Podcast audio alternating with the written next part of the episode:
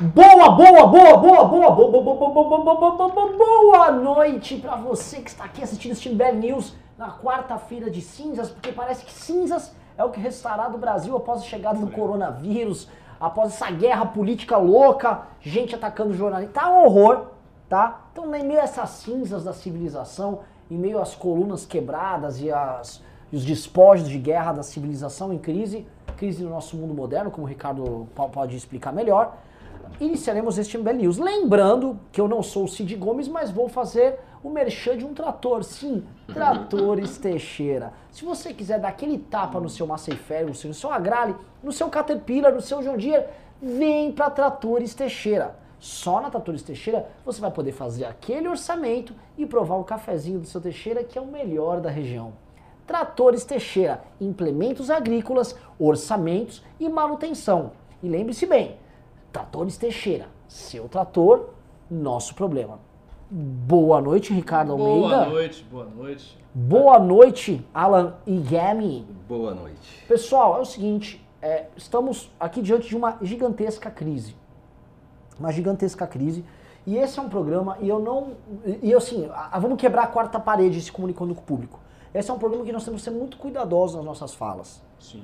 Porque o que vai ter de Minion aqui vindo querer recortar o que está sendo dito para poder é, querer inflar a manifestação não está no gibi. Vai ter Minion.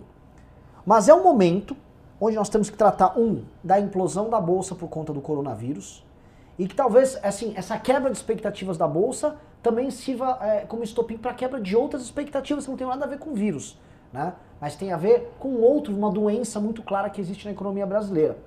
Falando em doença, nós vamos falar sobre é, essa doença da maldade, o que fizeram com a Vera Magalhães, Nossa. com o filho dela, que tem que ser comentado aqui e que tem que ser repudiado aqui. Uh, temos que comentar sobre o Eduardo Bolsonaro, né, que está convocando manifestações agora contra essa questão de brigas orçamentárias, aparentemente, né? Uma briga sobre o orçamento impositivo, só que ele aplaudiu o Maia e achou lindo o orçamento impositivo no começo do ano passado. E vamos aí, por fim, falar sobre coronga, coronavírus, porque eu acho impressionante que o Brasil é tão engraçado que o Brasil já vem falando de coronga e chamando o coronavírus de coronga há muito tempo. O Brasil, ele já tropicalizou o coronavírus antes dele chegar. Ele virou o coronga, o coronga virou meio que um amigo nosso. E um amigo nosso chegou para onde? Como qualquer turista gringo, ele chega no carnaval. Então o coronavírus veio passar o carnaval no Brasil. Mas ele tá indo embora oh. né? Então o coronga chegou pro carnaval, chegou para causar, tá todo todo. E diante desse quadro, o coronga chega no meio de uma crise política, no, não numa crise econômica, vamos assim, num rebalanceamento das expectativas econômicas com o Brasil. Sabendo disso, né? E sabendo da nossa estrutura precária, sabendo que o Coronga chegou no carnaval, sabendo que o senhor que chegou da Itália infectado deu um almoço para 30 pessoas na casa dele e os netos já estão infectados com o Coronga. Sabendo que o nosso membro, nosso líder lá do Rio de Janeiro, Zema, descobriu não, ele não pegou o Coronga ainda!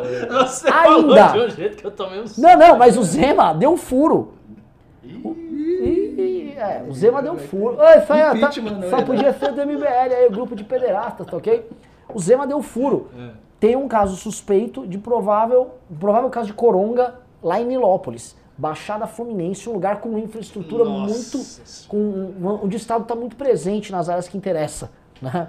Resumindo, nós temos uma crise gigantesca contratada. E aí eu vou passar para vocês, para vocês fazerem algumas análises. Você como assim, deem, tentem o cenário que nós temos à disposição para o Brasil aqui, com coronguinha, e assim, e esse AI5? Vai ter AI5 ou não vai? Hum. Uhum. E eu vou jogar a bola pro Ricardo Almeida, depois pro Alan Egami. E vamos que vamos. Boa noite. Boa noite. Primeiro, eu queria logo dizer que ah, existe um ficheiro no MBL News sobre o coronavírus, então quem não assistiu esse ficheiro, por favor, assista, porque tem lá várias informações interessantes a respeito desse vírus, é, a quantidade de gente que na época estava infectada, algumas comparações com outras grandes pandemias na história, em especial a gripe espanhola, que foi a epidemia mais terrível de toda a história da humanidade.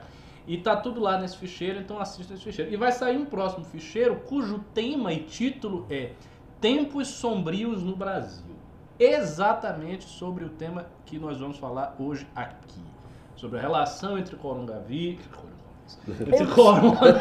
Cara, só, assim, só, só, só um parênteses. É legal chamar de coronga. Ele veio pro carnaval, É. ele veio com bom humor, chegou com um senhor simpático.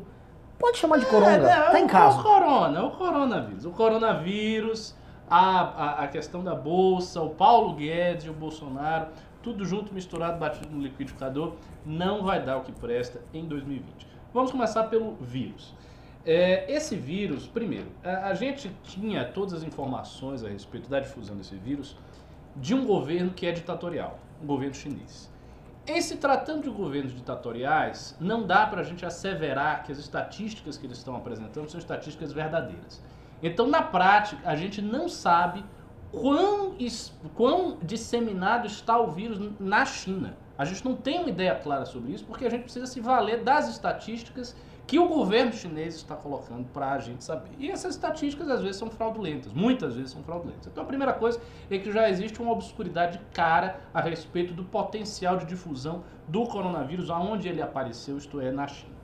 Dito isso, hoje o coronavírus já está presente em mais de 30 países, ou seja, é uma epidemia que se alastrou pelo mundo inteiro, está presente no, no Oriente Médio, né? está presente na Europa, não apenas na Itália, está presente na Itália, na Suíça, na Suécia, na França, no Reino Unido e, e tem mais uns outros países, tem, tem é, Eslovênia, tem uns países da Europa Oriental, Espanha, ou seja, é uma epidemia que já, já é global, ela já é global.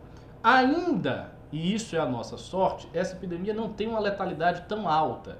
A incidência de morte pelo coronavírus é muito menor do que por outras grandes epidemias globais, como por exemplo a, a influenza, a gripe espanhola, ou ebola, ou outras, out- outras epidemias desse estilo. Então a letalidade é baixa, mas a difusão é fácil, a difusão é rápida. O que, que está acontecendo hoje na Itália? A Itália está com um surto agudo de coronavírus, um negócio grave está lá. A Áustria fechou fronteira com a Itália, né? ou seja, um país fechar fronteira com outro porque a situação não está boa.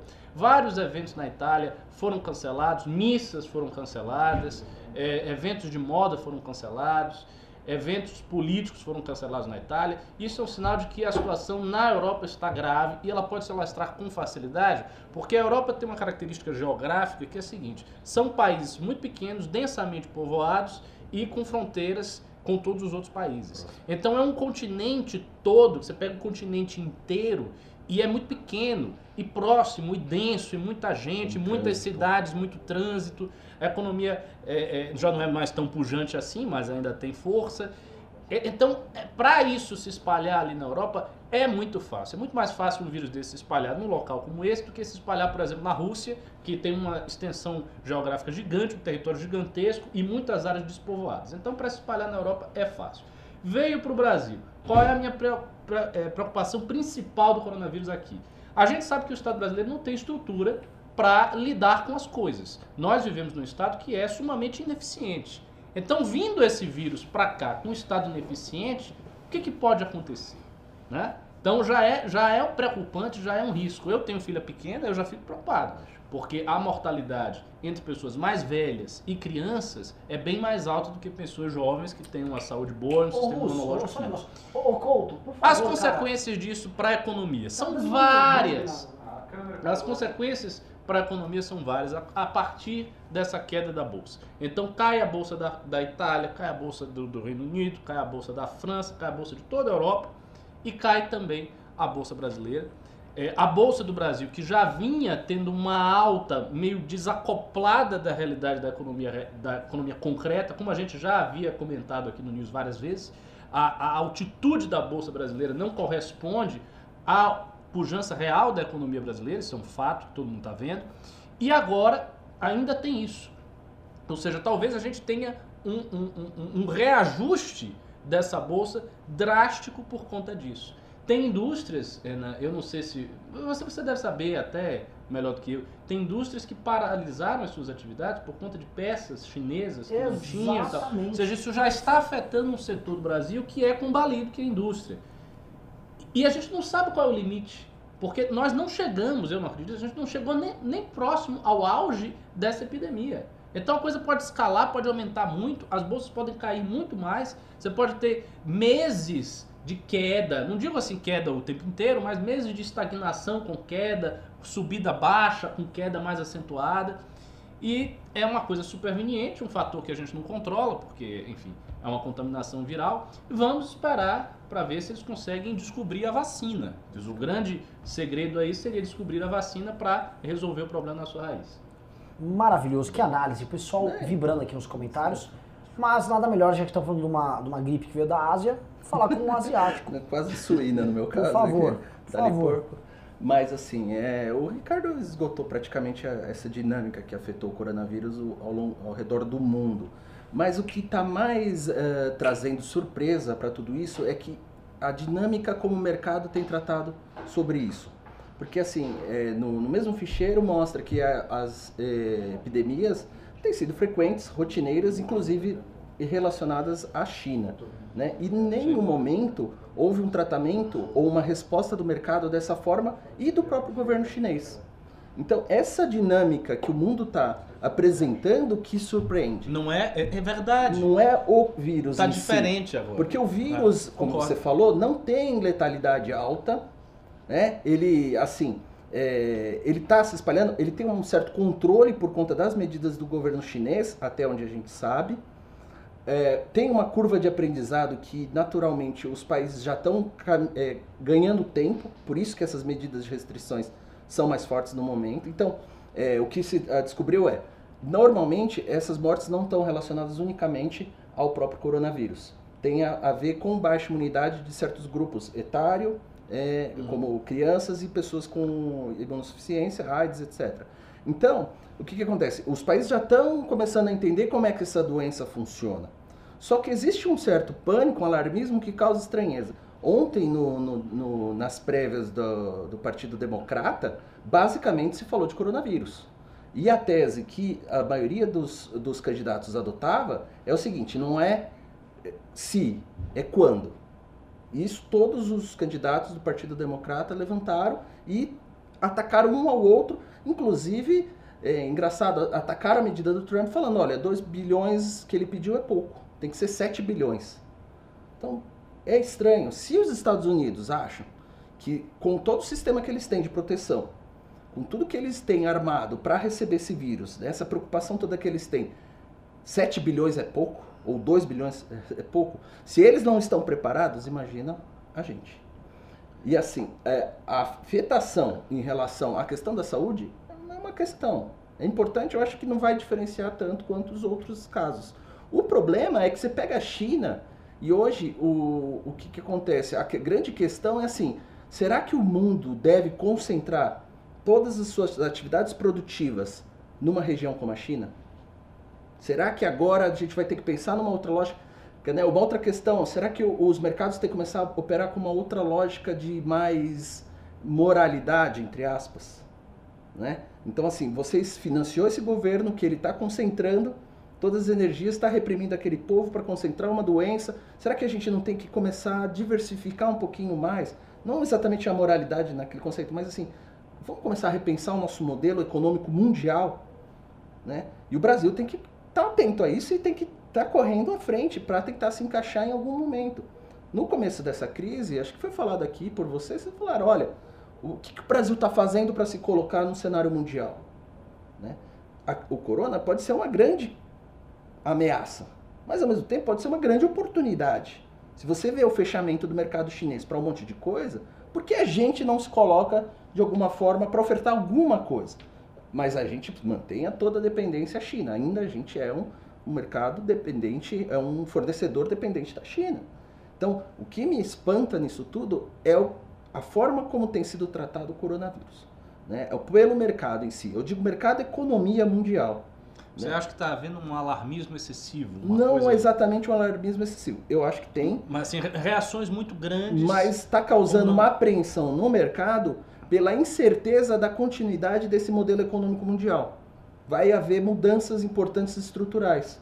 Então você pode ter a Rússia que está conseguindo é, ampliar e, e crescer. Hum. Ou pode ser o Trump que ele vai conseguir fortalecer a indústria nacional e começar a fazer essa divisão é, essa balança que estava muito alta para muito forte para a China vai começar a pender e equilibrar ao redor do mundo. E aí isso que deixa incerteza sempre é o que afeta as bolsas. Se afeta as bolsas, né? É retração de investimento, é concentração, vai para o mais seguro, vai para a bolsa americana, etc. Então, esse é meu ponto. Pessoal, vou só comentar aqui, tem o Ricardo vai ficar chocado. Vocês dois vão ficar chocados.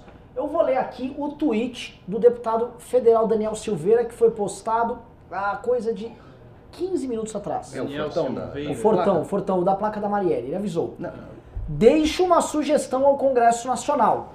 Não subestimem os homens de botões dourados. Eu juro. É o tá profeta aqui, ó. Tá aqui. Tá aqui. Ah, o próximo vai ser O da... Planalto e os militares nunca estiveram tão infusos no poder como agora. Infusos? Infusos. O que é infusos? Nós estamos. Infusa. Eles são. Infusão é, é o processo de. Não, ele Carluxo Não, total. É, é, é, isso que eu ia dizer. Né? Eu só quero é dar um recado. Eu quero dar um recado pra esse congresso corrupto aí, esses vagabundos. Os homens do botão dourado estão prontos pra atuar! E eu quero ver segurar. O próximo tweet é... Ah, se os homens do botão dourado resolver mexer as máquinas. Tira. General quatro estrelas. Quatro, é, quatro, não, quatro. Não é não, não, nem duas, é quatro. Nhonho, nhonho. Não venha brigar com nossos generais de quatro estrelas e botões dourados. Olha, tem um rapaz aqui, infusos. É porque o pessoal fica em fusos horários diferentes. é um dizer, fuso horário do Congresso, outro fuso horário do Executivo, oh, aí fica batendo, entendeu? Deixa eu avisar aqui só um negócio. Daqui a pouco, tá? Eu vou estar tá, vou tá no ar. Peça você atenção, divulguem aqui. Eu vou estar tá no ar. Eu vou estar tá entrando em contato com um caminhoneiro, Rubens do... É. Não. É sério? É, não, não, é sério. Não, não, Vocês estão rindo aí. Ele vai largar. De vinhedo. Não, não, não, não, não. É, Rubens. Não é, é que eu entro, assim, um caminhoneiro... caminhoneiro que processou o Lula. É não, não, não, Rubinho, não. Ah, é, chama Rubens mesmo. É Rubens Fonseca, não tem nada a ver. Ah, caminhoneiro, líder de greve e que tá a par do homem dos botão dourado. Eita! Então, ele vai entrar ao vivo aqui. Agora, por favor, faça o seu show de pimba, porque eu, eu tô achando isso um pouco até ofensivo. Não tem pimba nenhum. Tem, tem um pimba de um real. é sacanagem. O cara faz Pelo menos análise... dois. Você come pelo menos dois, mas um real. Um pessoal, real. É, pessoal, só lembrando o seguinte, uma bala, pessoal, é, pimbas hoje acima de 100 reais vai levar a camisa do... Ou você escolhe, tá?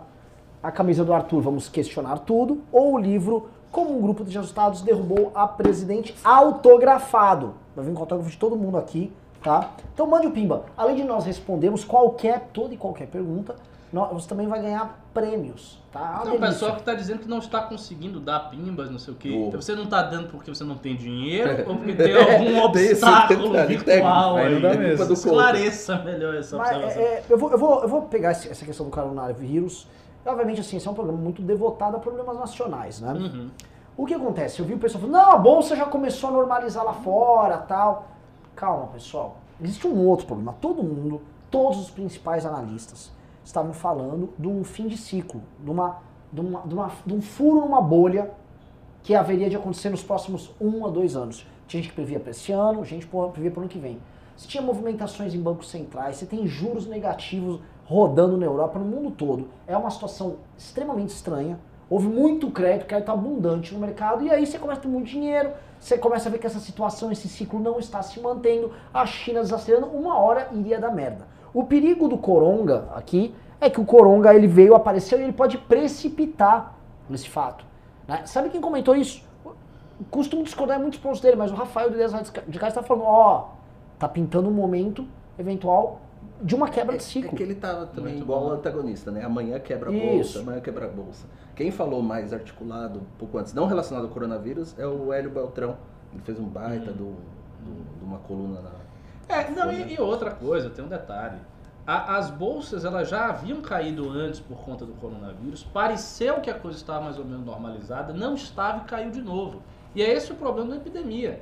Então pode ser que você tenha vários alarmes falsos de soluções da epidemia. Não, agora a coisa se normalizou. Aí vai ter um outro foco em outro lugar, a coisa explode, aumenta, a bolsa cai de novo, aí estabiliza, aí tem outro foco. A gente não sabe por quanto tempo essa epidemia vai continuar aí no mundo. Por quanto tempo ela vai estar chamando a atenção globalmente. E outra coisa, ainda tem um detalhe.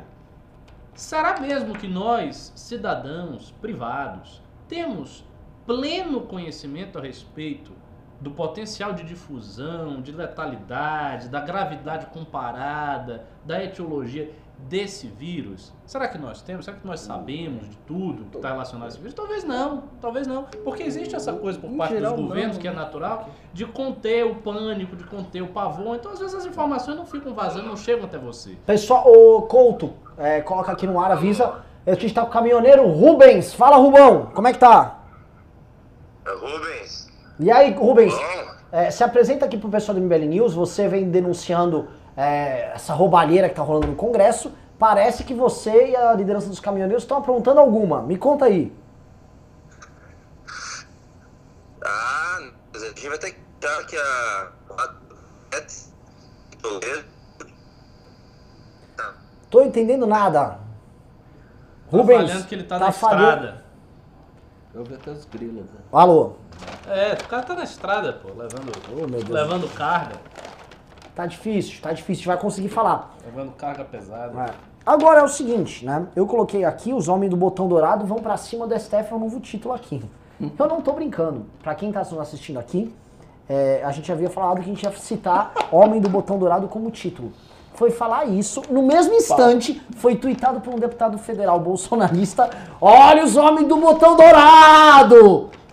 É o seguinte. É que o áudio tava ao vivo, ele tava assistindo. Eu vou agora. Vou fazer uma, uma ponte entre o corona e esse problema. O coronavírus está chegando aqui no Brasil no pior momento possível. No, pior, no pior momento possível. Presta atenção, Alan Egami. A gente está agora, assim, as pessoas, a bolsa já tinha começado no Brasil esse ano meio mandando de lado. E tava todo mundo já, porque assim, saiu a coisa de duas semanas atrás, a, a, os dados da AGV mostrando que a economia cresceu 1,2 e isso ainda vai ser reduzido numa outra. Então, assim, o PIB não está crescendo. O Bolsonaro foi para cima do Paulo Guedes. É problema, isso não é coisa, isso é notícia boa, não. Eis que Coronga vem, põe tudo para baixo e não há expectativa nesse instante de, de falar, não, vai ter, assim, estamos falando que ia crescer 2,5, já iam abaixar as previsões, agora então nós temos um problemaço, um problema gigante acontecendo em um momento onde o governo Bolsonaro tá numa crise política das suas, tá numa treta gigante, tá todo mundo falando em homem do botão dourado. Estão falando, o homem do. Ó, oh, Rica, o homem do botão dourado. Se ele quiser brigar, Ricardo. O homem do botão dourado. Não brinque com o homem do botão dourado. E eu vou jogar o problema para vocês. O que fazer num cenário onde o homem do botão dourado tá bravo, os homens do botão dourado, tudo estrelado, todos aqui, quatro estrelas aqui, puto, manifestações sendo convocadas, o povo na rua quer demonstrar que está com o presidente Jair Bolsonaro e que está repudiando esse achaque desse Congresso. Homem do botão borado bravo junto, caminhoneiros em polvorosa, né? E coronavírus afetando. É um cenário perfeito para dar merda? É um cenário perfeito para dar merda e vai dar merda. Por que, que vai dar merda? Por, por uma razão que é fácil de entender. Essa estratégia do Bolsonaro tensionar as coisas com o Congresso não é nova. Não é uma estratégia que ele adotou agora. Ele disse: não, eu, eu venho aqui tendo uma postura muito republicana, tentando me conciliar, me harmonizar com o Congresso. Não está dando certo, passei mais de um ano tentando Pimba fazer isso. E agora adoto uma estratégia de enfrentamento. Não é isso. Ele começou já o mandato dele com uma estratégia de enfrentamento. Ele já começou assim. Né? Lá na antes da eleição do Maia e tudo, você já tinha os memes Não, contra o Congresso, você já tinha todo esse esforço de é, é, é, é, criticar o Congresso Nacional, de dizer que não ia ter toma lá da cá, de que não ia ter articulação política, que a articulação política era coisa de corrupto. Isso no início do mandato, como a gente já demonstrou várias vezes aqui. Nós escrevemos vários artigos a respeito disso na época, escrevemos artigos sobre o sentido da articulação política lá atrás. Então, assim, essa é uma estratégia que o Bolsonaro já vem adotando há muito tempo. Se o Bolsonaro vem adotando essa estratégia há muito tempo e se não está dando um resultado positivo, ele não está fortalecendo e se enfraquecendo, é porque é uma coisa que não está funcionando. Então, é, é, é, esse é o primeiro dado. Essa estratégia não está funcionando. Para essa estratégia funcionar, é preciso ter um desenlace muito diferente daquele que foi o do dia 26 né, de maio. Que foi, qual foi o desenlace do dia 26? Ele chamou a manifestação, a manifestação tinha uma índole autoritária, porque havia ali pautas de fechar o Congresso, de ir para cima do, do, poder legislativo e tudo mais, com outras pautas que eram legítimas que estavam misturadas a essas primeiras. E a gente teve a, o, o nosso papel em denunciar essa, essa narrativa. O que, que aconteceu? Teve a manifestação, foi uma manifestação de médio porte, e no dia seguinte ele se reuniu com Toffoli e com Maia, porque a manifestação em si não o cacifou, não o habilitou a mudar nada no jogo político estabelecido entre o Executivo e o Congresso. Então, esta manifestação, sendo semelhante à manifestação do dia 26 de maio, vai acabar caindo exatamente na mesma situação. Então, há, há, um, há um, um, uma crença meio miraculosa, meio misteriosa, de que se ele fizer uma manifestação, vai acontecer algo muito diferente de tudo mais o que aconteceu no, no, no passado. E não vai. E não vai. Então eu acho assim, eu acho que a manifestação do dia 15, volto a dizer, acho que vai ser uma manifestação de médio para baixo porte, não acho que vai ser uma manifestação muito grande. Vejo que há um esforço por parte dos bolsonaristas em inchar, em insuflar essa manifestação. Acho que a polarização do Congresso, a polarização eventual de formadores de opinião com a manifestação é uma coisa que contribui para aumentar a força da manifestação, porque toda manifestação se baseia sempre numa lógica de acirramento, numa lógica de polarização. Era assim na época do impeachment. Então a gente marcava a nossa manifestação do impeachment, a gente queria mais é que tivesse algum fato polarizador que o Lula desse uma declaração, que a Dilma falasse alguma coisa muito forte, que tivesse algum movimento do PT contra as instituições, e daí a manifestação que a gente estava marcando ia ser maior. Então isso é natural. Se houver essa polarização, ela vai ser um pouco maior. Mas ainda que ela seja um pouco maior do que a do dia 26 de maio, qual vai ser o dia seguinte? O que, que vai acontecer no dia seguinte? O, o general do botão dourado, o quatro estrelas, ele vai fazer o quê? Ele vai dar um golpe? Ele vai invadir o Congresso? Ele vai fechar alguma coisa? Não, porque o povo não está indo lá para isso. Não, o povo está okay. indo para mostrar o apreço. Assim, nós elegemos esse eu presidente. Sei, eu sei, que seja. O povo, o povo, o povo elegeu o presidente, Ricardo. E o povo não está querendo aguentar. Tudo bem, mas aí que tá. O povo tá com o general de quatro Pronto, estrelas. Então eu vou, vou dizer uma coisa chocante. Se o povo quer mostrar a fidelidade, o povo, o povo, se as, as pessoas que vão à manifestação, que são eleitores militantes de Bolsonaro, querem demonstrar sua fidelidade ao presidente, e dizer: olha, eu estou com o presidente, eu não estou com o Congresso, eu acho que o Congresso está achacando o presidente, eu quero que o presidente fique autônomo e independente, eu estou com ele que eu confio nele, ok, vá e faça isso. O que eu quero saber, a minha pergunta fatal é o seguinte: tá, o povo foi, fez a manifestação, domingo, cheio, botou faixa, presidente, eu te amo, estamos com você, você está com a gente, tudo bem, foi lindo, maravilhoso, não houve confusão, não houve nada demais. Ok, no dia seguinte o que, que vai acontecer? Qual é a diferença substancial que existirá na relação entre o executivo e o Congresso por conta disso? O Congresso vai mudar completamente o seu perfil porque as pessoas saíram nas ruas dizendo que estão com o presidente? Sendo que é um Congresso que não foi eleito por essas pessoas, já que é um Congresso que sobreviveu à renovação política. Houve uma renovação política, as pessoas que estão aí passaram pela renovação política, portanto elas não são eleitas pelas pessoas que estão na manifestação com o Bolsonaro, isso é uma coisa óbvia. Se tá todo mundo dizendo, ó, oh, Maia é um nhonho, não vale nada, é porque essas pessoas não votaram no Maia. Se elas votassem no Maia, elas não estariam dizendo que o Maia é um nhonho não vale nada. Então, assim, não é o eleitorado desse pessoal. Então, já não coloca esse risco de perder o eleitorado, que era um risco real quando nós fazíamos as manifestações pelo impeachment. Como era uma manifestação muito grande, tinha vários instrumentos de pressão congressual, de fato, a gente chegava a balançar certos redutos eleitorais. Tinha gente que não ficava muito balançado. Os deputados da Bahia mesmo, a gente fez Operação Minerva doidado lá. Os caras nem, nem tinham. Por quê? Porque eles sabiam que eles tinham um voto compradinho. Mas você sabe do que eles têm medo. Tá, do general, do homem do botão dourado. É. Mas e não é tá, qualquer general, não. Homem do... Quantas estrelas? O homem do... Quantas estrelas? Só para só pro público quer saber. O homem do botão dourado. Com quantas estrelas? Com quatro estrelas. Ah, quatro estrelas. Se quiser, eu digo até que tem seis. O pessoal ficar mais alegre. Não, não é, o, o homem é do botão dourado três, né? não tem também o que fazer. Galera, eu tô trocando a, a câmera. A, veja, a função. O exército, num, num, num, cenário de estabilidade democrática, ele só tem uma função grande, em termos políticos: manter a ordem democrática, manter a ordem. Não, tem isso. não deixar que ninguém faça alguma coisa que saia da ordem. Se o exército for fazer uma pressão sobre o Congresso, ele só pode fazer uma pressão sobre o Congresso fora da ordem democrática, impondo ao Congresso algum tipo de condição. Se vocês continuarem desse jeito, a gente fecha o Congresso. Se vocês continuarem desse jeito, a gente faz isso, isso, isso. Se vocês continuarem desse jeito, a gente faz isso, isso, isso, fugindo da ordem democrática, portanto, fora da ordem constitucional. É isso que o Exército pode fazer. O Exército pode até fazer isso, mas o Exército está realmente predisposto a fazer isso?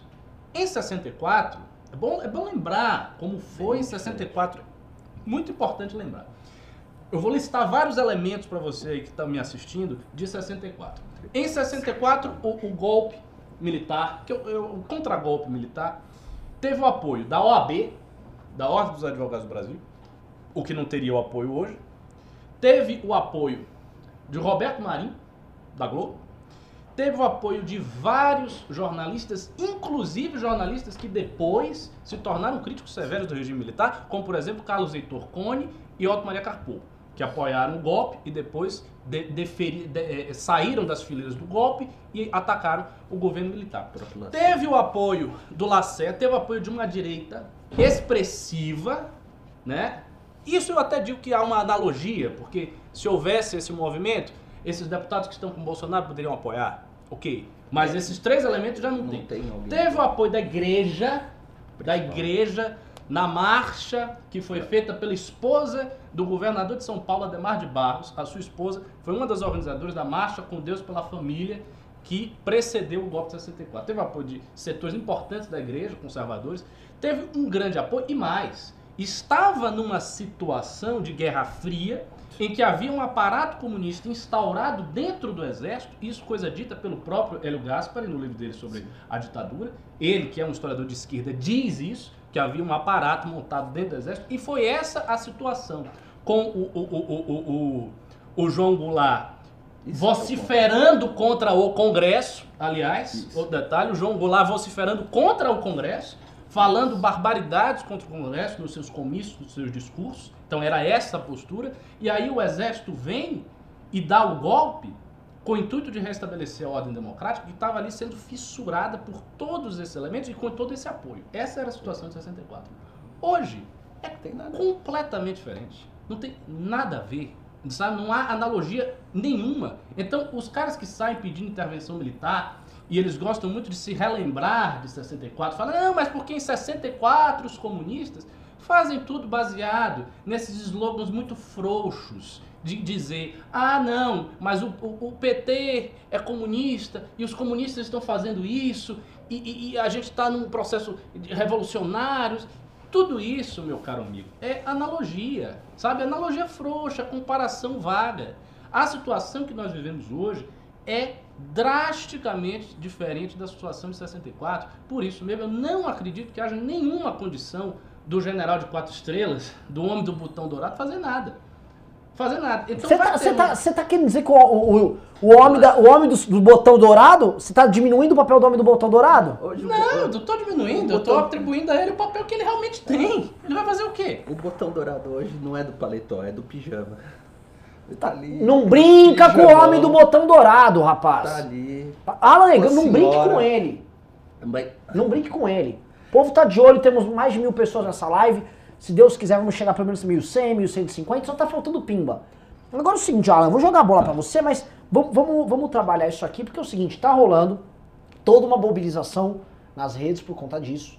E boa parte dessa mobilização foi criada, isso de acordo com os principais influenciadores patrióticos, foi criada por conta da, da Vera Magalhães, que ela conseguiu vazar um print do Jair Bolsonaro, presidente, divulgando um vídeo patriótico que convoca. O vídeo que ele estava divulgando para outrem convoca a manifestação. Aí o primeiro pessoal falou que era mentira, a Vera forjou os prints. Assim, uma jornalista famosa, uma jornalista criteriosa, respeitadíssima em todo o ambiente jornalístico brasileiro, como a Vera Magalhães, ela não teria inventado um print do presidente da República. Né? É um troço assim, a pessoa não vai jogar a carreira dela no lixo por conta disso. Mas a Vera foi, deu esse furo, depois comprovado que a Vera estava tava falando a verdade.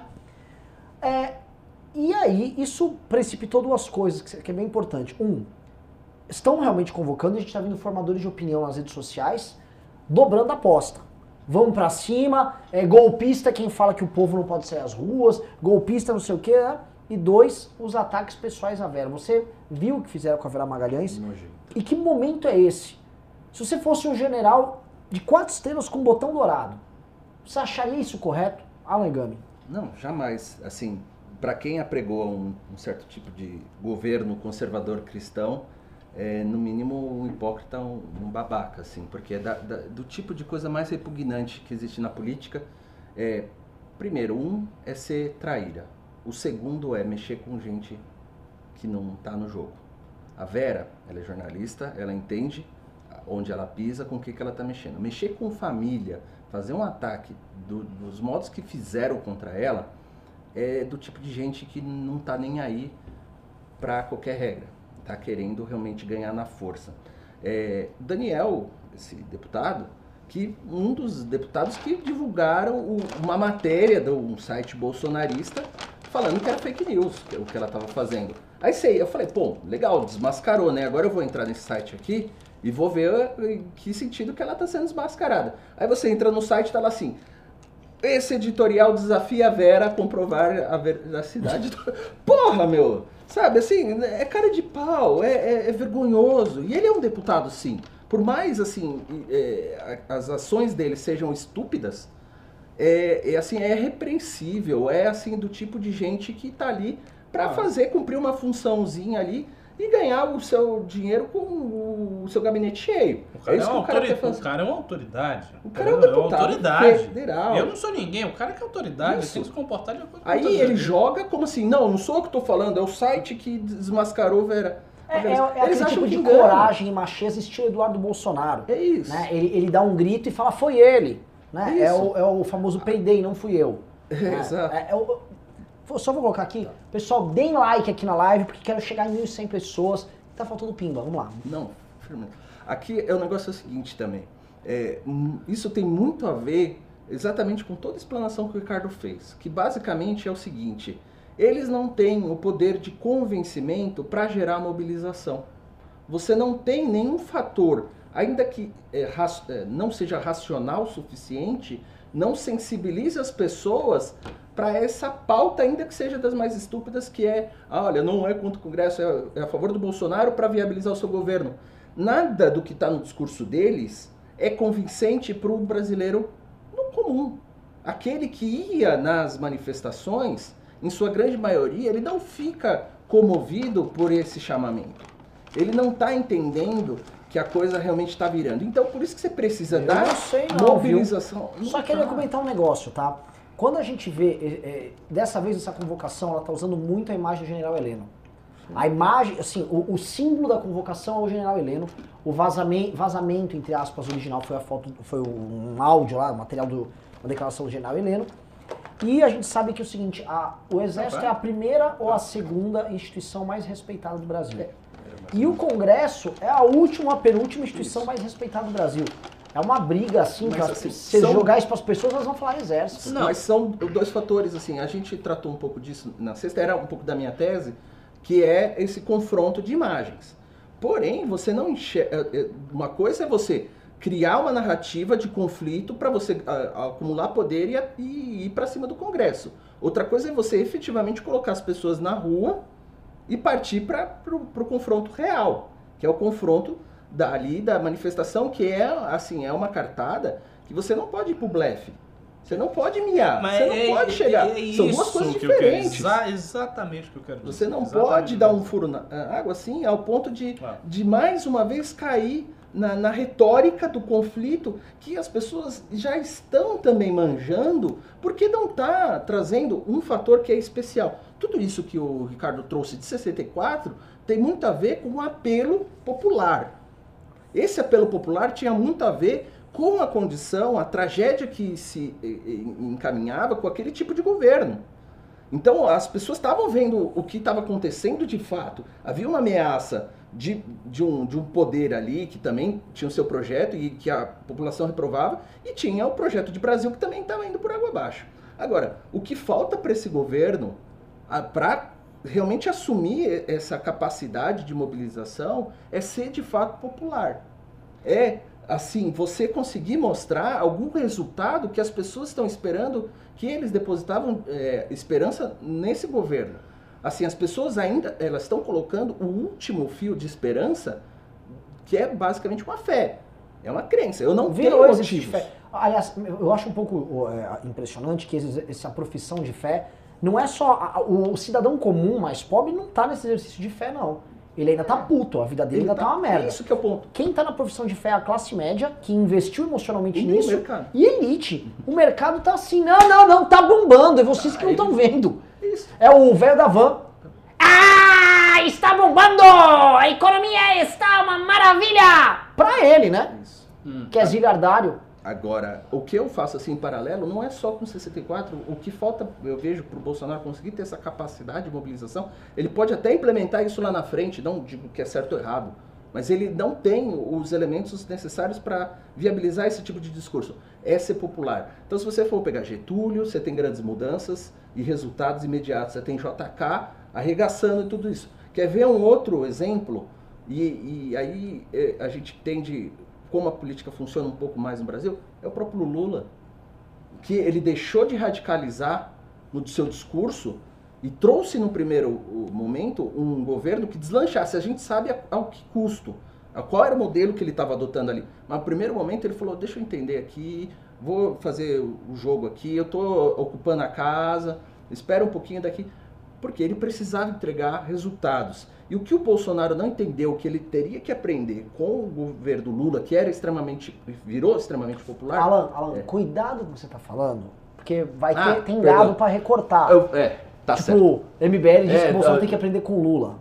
É, e- e- eu Aqui, entendo o a roubar? É a roubar? A, a corromper, Ah. né? Isso, isso a é- destruir tá a de família. vermelho. Tá de é- ver, tô é a vendo. Vai embora daqui, vai embora daqui, vai embora minha daqui. Não, mas assim. Daqui a pouco eu tô ligando. O Boulos vem Eu aqui. tô ligando Você vai pro, ter que vai falar eu com a vou ligar pro Rubens Caminhoneiro. É, o bom, ele vai e aí invadir ele minha vai casa. falar o que tá rolando aqui. Rubens, tá, tá assistindo? Pode me ligar. Ah. Mas assim, o que não, o que eu quero pegar desse exemplo, que é o seguinte, o Bolsonaro é o primeiro governo dito de direita a ocupar a cadeira. Ele não tem a chance de errar. Ah, pelo amor de Deus, quem falou isso foi o Lula. Eu sou o primeiro, o primeiro trabalhador a sentar aqui nessa cadeira. E o que Se que eu ele fez? falhar, nunca mais nós voltamos ao poder. O que, que ele fez?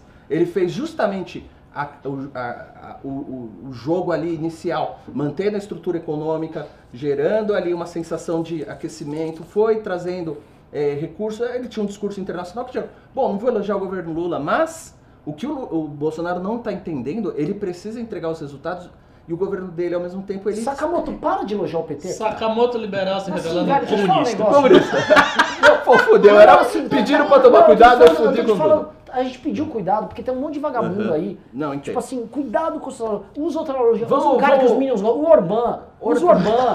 Orbán, é, Pronto, usa o vamos usar Orbán. Trump, vai caber. Vamos usar o, o Donald Trump. Se, se você usar o Erdogan, eu fico até feliz. Atenção, Mas o Erdogan- pessoal, caminhoneiro ligando. Caminhoneiro ligando. Eita. Alô? Alô? É o Rubão Caminhoneiro? É o Rubens? Fala, Rubens. Como é que tá o comando de greve e que história é essa que vocês vão peitar o STF de novo? Olha, a gente tá combinando ainda, mas a gente tá querendo fechar a estrada aí 4 e 7, porque tá, tá difícil, tá difícil, tá muito roubalheiro, esse congresso não deixa fazer nada. Aqui, aqui no, nas estradas, pedágio não tem mais como aguentar, o frete tá baixo, alguma coisa a gente precisa fazer. E a- Alguma coisa a gente vai fazer. E a ladroagem do Congresso? O Congresso tem uma, o, o- STF é um bando de, olha, não quero nem falar aqui, que acho que tem gente vendo aí, mas não dá.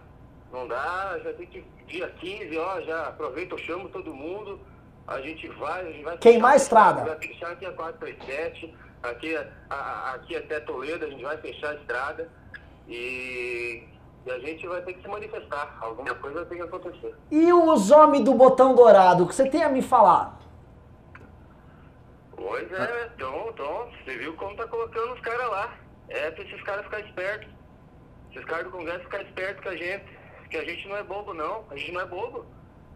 A gente trabalha, trabalha para esses vagabundos ficar roubando a gente.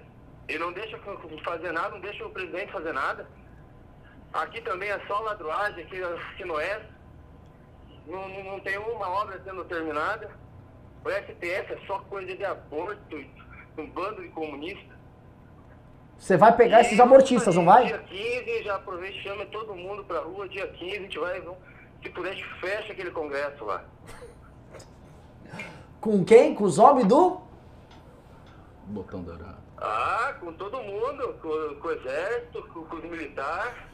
Artigo 142. Tá na Constituição. É, vamos pra cima deles. Vamos pra cima deles. Vamos lá, já aproveita e chama aí, ó, todo mundo. Dia 15, vamos pra cima. É o nosso momento. É agora que a gente vai virar esse jogo. Pois vamos é. deixar do jeito que tá. Pois é. Obrigado, Rubens. Valeu. Valeu, valeu. É. Ele também, Só- um comentário do cara. Renan se aproximando da realidade. Pois é. Teve um choque de realidade ali. Pô, eu tô. Olha o título aqui, ó. Os homens do botão dourado vão pra detalhe, cima do STF. é, é, é, toda vez que eu tô vindo, eu tô fazendo esse exercício, seja do da imprensa oficial aí, do governo em algum lugar, ou de apoiadores da imprensa, eu fico me perguntando qual é o ponto em que o Congresso atua para boicotar o governo Bolsonaro e qual, qual é, dá um motivo, um motivo. Só posso fazer Fala um assim, parênteses? Gente, pra fazer um parênteses aqui, tá? Um motivo É, é, pro não, Congresso. não, não, pera, pera, pera, pessoal, parênteses, só corta pra mim que para não dar problema. Isso aqui é uma brincadeira, tá? Esse cara é um amigo nosso que eu fui- liguei É. aqui. Isso aqui é um quadro. Não, não, porque tem gente Não, acreditando é, nos fica- fica bem- comentários. até eu acreditei. Assim, Você parecia- acreditou? Não, Não, parecia, eu não acreditei parecia o Júnior Ramos. Eu não mas- fiquei entendendo quem era, porque eu não lembro de ninguém com o MBL. É uma brincadeira. É, é seria muito- seria muito é um amigo ok. Nosso, eu só Seria- fiz ele pra... tem realmente uma voz de ca- caminhoneiro. É o Júnior pra- Ramos que é tá aqui. Ramos. Pô, tu parece o É caminhoneiro tem- mesmo, hein, Júnior? É, é que ele é um pouco mais Rapaz. que o caminhoneiro. Manda que ele ele é o mais um bruto que caminhão o. aí pra ver se É. ganha um dinheiro. Fica aqui no MBL não ganha nada. Tem que Mas, caminhão. mas é tipo o que eles falam mesmo. Mas assim, o que eu, o que eu não entendo, eu não encontro. Um, E dá um aí? motivo, fala assim, ó, é esse o ponto.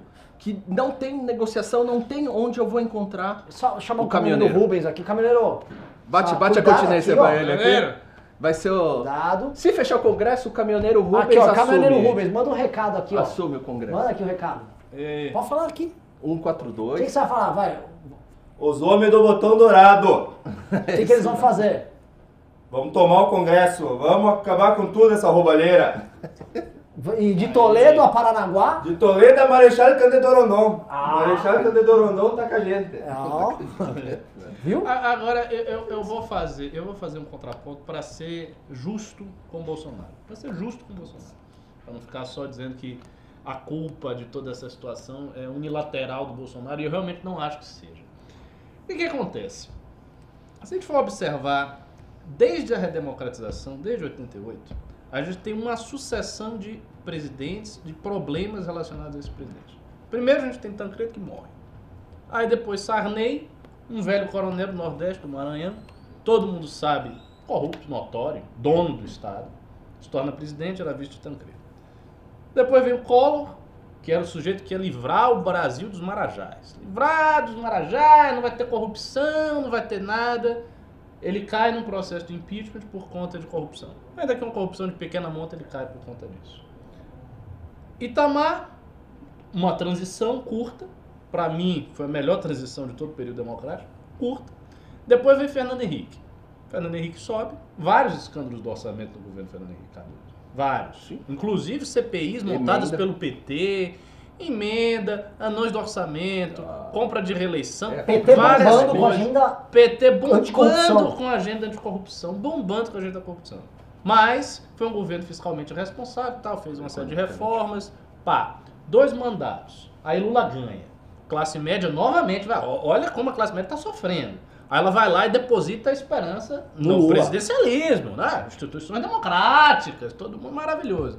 Chega em 2003, o cara entrou em 2002, 2003, escândalo do mensalão. Aí começa. Mensalão. Novamente, corrupção. Partido da ética enlameado, partido da ética na lama. Comprando o Congresso. E o, o Congresso aceitando. Porque, assim, quem é comprado aceita. Não é que o Lula chegou com dinheiro, o cara, ai meu Deus, estão me comprando, socorro, não faça isso. Não, cara, a, a, a, convivência da corrupção ali tem dois lados. Tem o cara que compra e o cara que é comprado. Então, mensalão. Segue, Lula consegue, vai, se reelege, bota Dilma, explode, explode petrolão. Escândalo de corrupção na casa dos bilhões, roubalheira generalizada, STF, nem tchum. Aí ocorre uma coisa completamente inusitada, que é a, a Lava Jato, do jeito que, que, que, ficou na época, no auge da Lava Jato, né, colocando pela primeira vez em todo esse tempo uma série de políticos corruptos, que faziam o chamado crime do colarinho branco, as, atrás das grades. Esse é o cenário das instituições democráticas no Brasil. Então é óbvio que esse cenário não é feito de tal modo a da população achar que é, tá tudo bem. Ah, não, as instituições democráticas estão ok. Simplesmente a população bateu na cabeça, teve um surto fascistóide, acordou assim, muito autoritária, e disse: Ah, eu vou botar o Bolsonaro porque não sei. Tá tudo lindo, as instituições estão ótimas, a gente tem assim uma probidade administrativa digna da Suíça, tá tudo, sabe, redondinho, mas bati a cabeça, deu um, susto, um surto fascistóide, agora eu vou botar aí o Bolsonaro porque ele é muito autoritário. Não é por isso. As, as instituições democráticas no Brasil têm problemas gravíssimos. O Congresso tem problemas gravíssimos. O Congresso ainda está e quer insistir naquela mesma lógica de antes de 2013, de antes de 2015. Sim. Que Eles manter, querem voltar para aquela época. voltar. Quer dizer, a lógica do privilégio, a lógica do Congresso fazer o que ele quiser, sem a pressão da opinião pública, porque eles não gostam de pressão da opinião pública, a lógica deles aumentarem fundão eleitoral do jeito que eles querem, passarem o que eles querem, e, e é, é esse o cenário. Então, existe uma intuição muito eh, forte e verdadeira por parte da população que olha para o Congresso e olha com raiva, e olha com desprezo, e enxerga aquilo ali como um bando de parasitas que se apossou da máquina do Estado brasileiro e que está ali com a única e exclusiva finalidade de se locupletar no dinheiro. É claro, isso é exagerado, e isso é muito preto no branco, mas não é uma coisa descabida. Isso não está numa realidade ficcional. E todos os discursos mais autoritários geralmente emergem de uma circunstância em que a democracia tem problemas. Não é assim, ah, o discurso autoritário vem e a democracia está linda, as mil maravilhas. Não é assim que funciona. Então, a, a, situação é realmente muito complicada. Eu acho que esse presidencialismo de coalizão, que foi a construção do Fernando Henrique Cardoso, é um negócio que já foi pro brejo. Isso aí já acabou, porque assim, na própria época do, do Fernando Henrique, isso foi mantido com um certo nível de corrupção. Depois do PT se escancarou, a, a, os valores subiram para uma esfera estratosférica de corrupção para manter o presidencialismo de coalizão. Então, no fundo, não tinha presidencialismo de coalizão com o PT. Tinha presidencialismo da compra. Era o cara comprando e os caras se vendendo. Era esse o presidencialismo de coalizão. E isso acabou, isso morreu. E o fato é o seguinte: o Bolsonaro chegou lá com o intuito e com a expectativa que as pessoas projetaram nele de fazer uma coisa muito diferente só que ele não teve a habilidade de fazer. Então, as pessoas achavam que ele ia fazer. Ele próprio bateu no peito e disse: Olha, eu sou capaz de fazer, porque em momento nenhum, isso é importante que se diga, e que todos os bolsonaristas e os minions ouçam isso e se lembrem. Em momento nenhum, Bolsonaro se mostrou durante a campanha, pré-campanha, inábil para fazer isso. Ele não disse: Olha, realmente eu vou encarar um desafio muito grande e eu não sei se eu vou conseguir. Ele nunca teve essa honestidade. Ao contrário, ele sempre disse: não, eu vou, faço do jeito. Né? E, é engraçado, quando os, os, entrevistadores perguntavam a ele como é que você vai fazer, ah, não, comigo não vai ter tomar lá da cá, mas como é que você vai fazer? Ele nunca respondia. Ele sempre dava uma resposta esquiva, dizendo o seguinte: Ah, comigo não vai ter tomar lá da cá. Você é. quer que seja tomar lá da cá? Então Basta não ser honesto, Isso. amar o Brasil e ter Deus no coração. Deus no coração. Então ele vinha com esse papo de que, ah, não, eu, eu não sei o que eu vou fazer, mas quando eu chegar lá eu vou improvisar. Não é assim. Ele viu a realidade. E agora, ah, mas o Congresso está achacando o presidente. Ah, o Congresso se fechou todo para o presidente. Se fechou para o presidente, sim. A gente já sabia que isso poderia acontecer.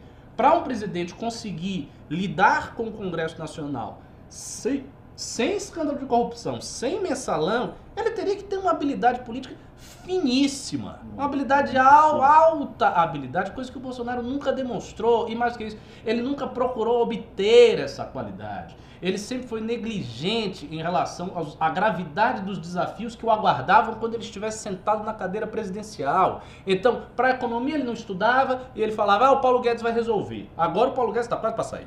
Ah, mas, mas não, né? eu não preciso saber. Então ele não estudava isso, ele tinha preguiça de estudar. Porque ele poderia ter reservado duas horas, três horas do dia dele, todos os dias, para estudar os tópicos É, ó, principais Ricardo, da a Thaís. Oyama relata isso no livro. Tem uma Nem- época na campanha que o Guedes quase jogou a toalha. Deu- Que ele tava treinando o Bolsonaro Treinando, pros debates, o ensinando. Bolsonaro não queria ir. Pois o é. Bolsonaro falou, falou assim, o Bolsonaro viu um jogo do Palmeiras na TV e falou, ah, ver isso É, aqui, ó. Como é que pode uma coisa dessa? Então, Ah, assim. é, basta, basta até amar o Brasil e ter Deus no coração. Exato. Aí vocês estão vendo por que, que não é tão simples. Não basta amar o Brasil e ter Deus no coração. É preciso amar o Brasil e ter Deus no coração. Ele tem uma série de outras qualidades que ele não tem. Agora ele está lá. O Congresso está se comportando do mesmo jeito que se- sempre se comportou. E ele não tem muito o que fazer. E aí ele vai fazer o quê? Vai convocar manifestação. Vai falar do general. O general vai fazer o quê? Vai fechar o Congresso? Vai governar sozinho? Fazer a ditadura do Bolsonaro? Aí vocês estão dizendo, não, não vai fazer porque Bolsonaro não é golpista. Ele não tem índole golpista. Tá bom, então ele não vai fazer isso. Ele vai fazer o quê? O que, que ele vai fazer? No dia seguinte, tem uma manifestação, ele vai fazer o quê? Ele vai olhar para os 513 parlamentares lá, os deputados, os 81 senadores, vai fazer o quê? Ele vai olhar para os caras e vai fazer o quê? Vai dizer, olha, agora vocês vão mudar, porque teve a manifestação aí. Todos vocês acordaram, viram que teve a manifestação, o cara acordou e disse, não, agora eu vou apoiar o presidente. Antes não estava apoiando, antes Tem eu que estava imaginar um deputado do Centrão, Né? mais, Cara mais do atroz, do do PR. Piauí. É, nossa. PR do, do, do, do, Do Maranhão. Nordeste, do Maranhão. Aí o cara acorda, porque teve a manifestação dos bolsonaristas e diz, não, realmente, não dá pra mim. Eu vou fazer agora o que o presidente quer. Isso não vai acontecer. E se isso não vai acontecer, então não há soft power na pressão por manifestação. É uma coisa que não tem sentido. O que os, esses formadores de opinião do bolsonarismo que ficam cochichando as coisas no ouvido do presidente, eles estão à espera de um milagre. É como aquele filme, o título do filme, A Espera de um Milagre. É esperar que uma coisa aconteça, que ninguém sabe o que é, sem planejamento, que ocorra algo miraculoso e daí os problemas se resolvam. Só que esse milagre não vai acontecer. Ele aconteceu uma vez, foi a eleição do Bolsonaro. Aconteceu uma vez, acabou o milagre. O milagre não fica assim se repetindo. E agora ele vai ter que se virar com as razões terrenas que estão aí na mão dele. Maravilhoso, hein? Isso aqui é análise. Olha, pessoal, tô muito feliz, queria agradecer aqui diversos fãs do, do Bolsonaro aí que estão hoje no chat. Venham ver uma opinião diferente hoje, né? Porque eles viram que o título Os Homens do Botão Dourado vão pra cima do STF. Puta que pariu, o que, que tá acontecendo? Vão, estão indo amanhã.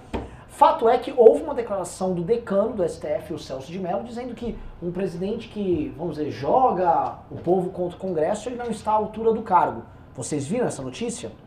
Né? O, o que está rolando, eu acho que o, o grande defe, o grande problema dessa estratégia adotada é, a partir do momento que você está declarando uma guerra contra tudo e contra todos ao mesmo tempo, não é nem igual o Hitler na Segunda Guerra que abriu frente de batalha por todos os lados. Todo mundo fala, não, ele tá com uma frente pra cá, pra cá. Ele tinha frente na África, ele tinha frente na puta que pariu. O Hitler abriu frente em todos os lugares e achou que ia ser capaz de sustentar aquilo. Mas quase ganha, viu? Hã? Quase ganha.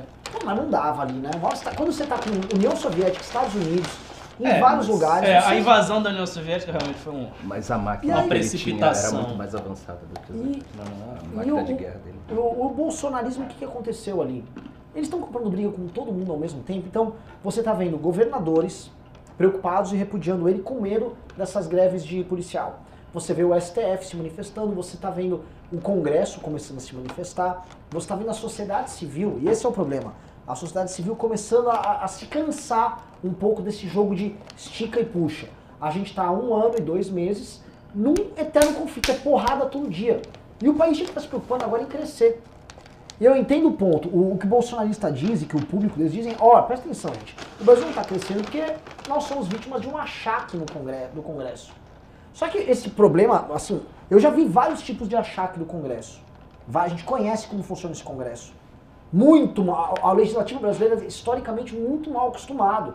Ele grita pro governo, monta uma coalizão, participa do governo, loteia tudo. E, e, assim, essa porteira foi aberta no governo do PT. Eu vou até explicar alguns detalhes aqui para vocês fazerem uma comparação com outros governos. Mas é, eles estavam mal acostumados, mas eu estou olhando aqui a- a- o, que o, o que é o achaque colocado pelo, mini, pelo ministro, né, pelo Heleno. O- assim, comparado com achaques anteriores, até não é tão, tão grande o problema. É, sobre, é uma briga sobre o que fazer com o pouco que resta no nosso orçamento de orçamento discricionário. Você uhum. tem uma briga entre legislativo e executivo, e esta é uma briga, sendo honesto, que acontece em todos os grandes países, todas as grandes democracias. É a primeira briga... derrota desse governo, isso que é engraçado. Sim. Se a gente lembrar, o grande reviravolta foi essa votação. Sim. E quando, acho que na época, o próprio o Eduardo, Eduardo Bolsonaro foi favorável. O Eduardo Bolsonaro, na época, o Jair Bolsonaro foi e favorável. Falou, e o Eduardo Bolsonaro falou que o seu pai, Jair, sempre foi favorável, porque ele, obviamente, ele sempre foi parlamentar e ele sempre queria mandar emenda pra base. Exatamente, exatamente. O Bolsonaro sempre foi a favor de emenda que ele usou muito. Porque no governo Temer, o Bolsonaro recebeu lotes e mais lotes de emenda, mandava muito lá para a região do Vale do Ribeira, que tinha Teninóbio, aí, pô, a gente sabe como é que era a lógica. E aí eles, não, agora, agora esse é o, gente, se o problema do Brasil, do conflito entre legislativo e executivo é quem vai fazer o que com o pouco que resta de discricionalidade no orçamento, nós já estamos num estado muito avançado. O problema não é esse, né? O problema é o Aras, por exemplo, que foi nomeado mediante um acordo entre todas essas forças, passando pano para corrupto. E o Maras está lá, é um petista, está lá, foi colocado lá e está atuando e ninguém, todo mundo esqueceu. O Aras agora, por exemplo, resolveu deixar de lado a investigação contra o Maia, que é o grande inimigo. Os caras estão. Não, babá, o Maia. O Aras foi lá e deixou o bom, bota aqui na caixinha. Tá? A Operação Lava Jato, os desdobramentos desapareceram. E olha só que interessante. Ano passado, final do ano, saímos às ruas, muitos de vocês que estão assistindo saíram também, com a, a favor da prisão em circunstância contra aquele estupro que foi feito pelo STF. Pois bem, em vez de estarmos falando sobre isso, estamos falando assim uma manifestação de apoio exclusivo ao, ao presidente da República, Jair Bolsonaro, contra um achaque vindo do Congresso, que, vamos e convenhamos, como demonstrei aqui, é muito menor do que outros absurdos que foram cometidos por esse mesmo Congresso, sob a anuência, inclusive sob a batuta do próximo presidente da República. Próprio presidente da República participou de absurdo junto com esse Congresso, indicou voto favorável ao fundão indicou o voto favorável, indicou. Então quer dizer, quando concordava com o Congresso, tudo bem? Aí agora tá tendo uma briga. É porque, vamos ser claro, esta briga não é sobre este tema. Essa treta não é sobre isso. Ao longo dos próximos dias nós veremos desdobramentos de outros temas que vão vir. E que podem trazer uma merda muito. Não acho normal essa treta que tá acontecendo. Né? Mas vamos ver. Agora eu vou comentar aqui. Né, o Ricardo fez uma retrospectiva aí dessa última república da Constituição de 88 aí. E é o seguinte, Sarney, quando era presidente, ele pegou aquela rapa do tacho, pegou a Constituinte, mas você vinha de um bipartidarismo que foi se fragmentando, mas era, era mais fácil de governar. Uhum. Você tinha que lotear com o próprio MDB e com a, os partidos da base. Entrou o Collor, ele não soube lidar com o legislativo, ele caiu. Se tornou impopular, caiu. Entrou Itamar, fez um governo tampão, como o Ricardo falou, e ele conseguiu juntar tudo. Trouxe o PSDB à época, trouxe um monte de partido e montou uma colisão. O Bolsonaro tem, o Collor não tem é o mercado. Sim. Que é a é grande verdade. cagada que o Bolsonaro. É verdade. O, o Collor fez foi o banco. Vamos lembrar aqui, o, o, o governo Fernando Henrique.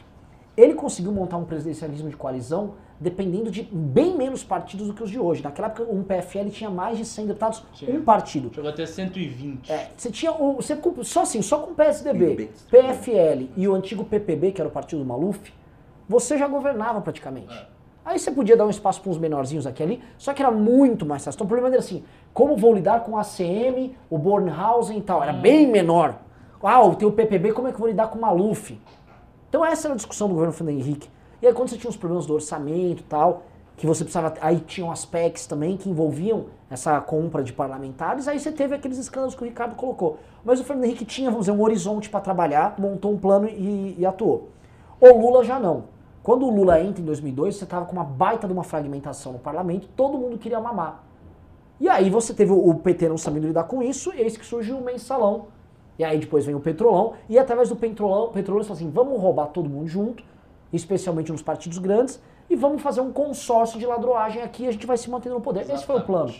Esse plano quebra o Brasil, o Brasil está destruído, a Dilma no segundo mandato não consegue manter, por estar destruído, quem não estava sendo contemplado com a mamata, que era o Baixo Clero, cria a rebelião do Baixo Clero liderada por Eduardo Cunha, essa rebelião se soma à Operação Lava Jato, que não tinha nada a ver com isso que começou a acontecer, surgem os movimentos, Dilma cai, entra o Temer e ele refaz o consórcio de partidos. Ele pega a turma do Centrão e coloca lá, mas foi um consórcio instável e intenso. O Temer tinha uma base congressual gigante, mas ele estava acossado por denúncia de corrupção, estava um clima péssimo.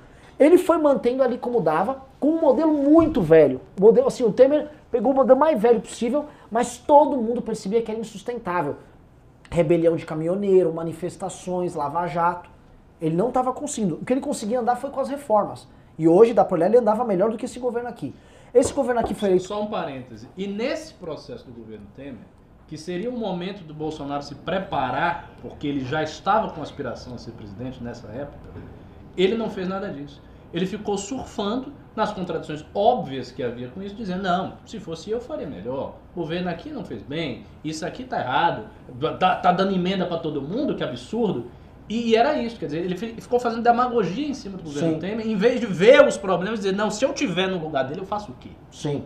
o Bolsonaro nunca parou para pensar aquela época e, ok, o que, que, eu vou fazer nesse contexto? Houve uma, uma, uma, uma renovação política gigantesca, há um Congresso que percebeu, e esse era o ponto, quando o Bolsonaro entrou, o Congresso estava assustado, atônito, o Congresso tomou uma surra das urnas. O Centrão estava todo dividido, fragmentado, lutando para sobreviver sem ter projeto.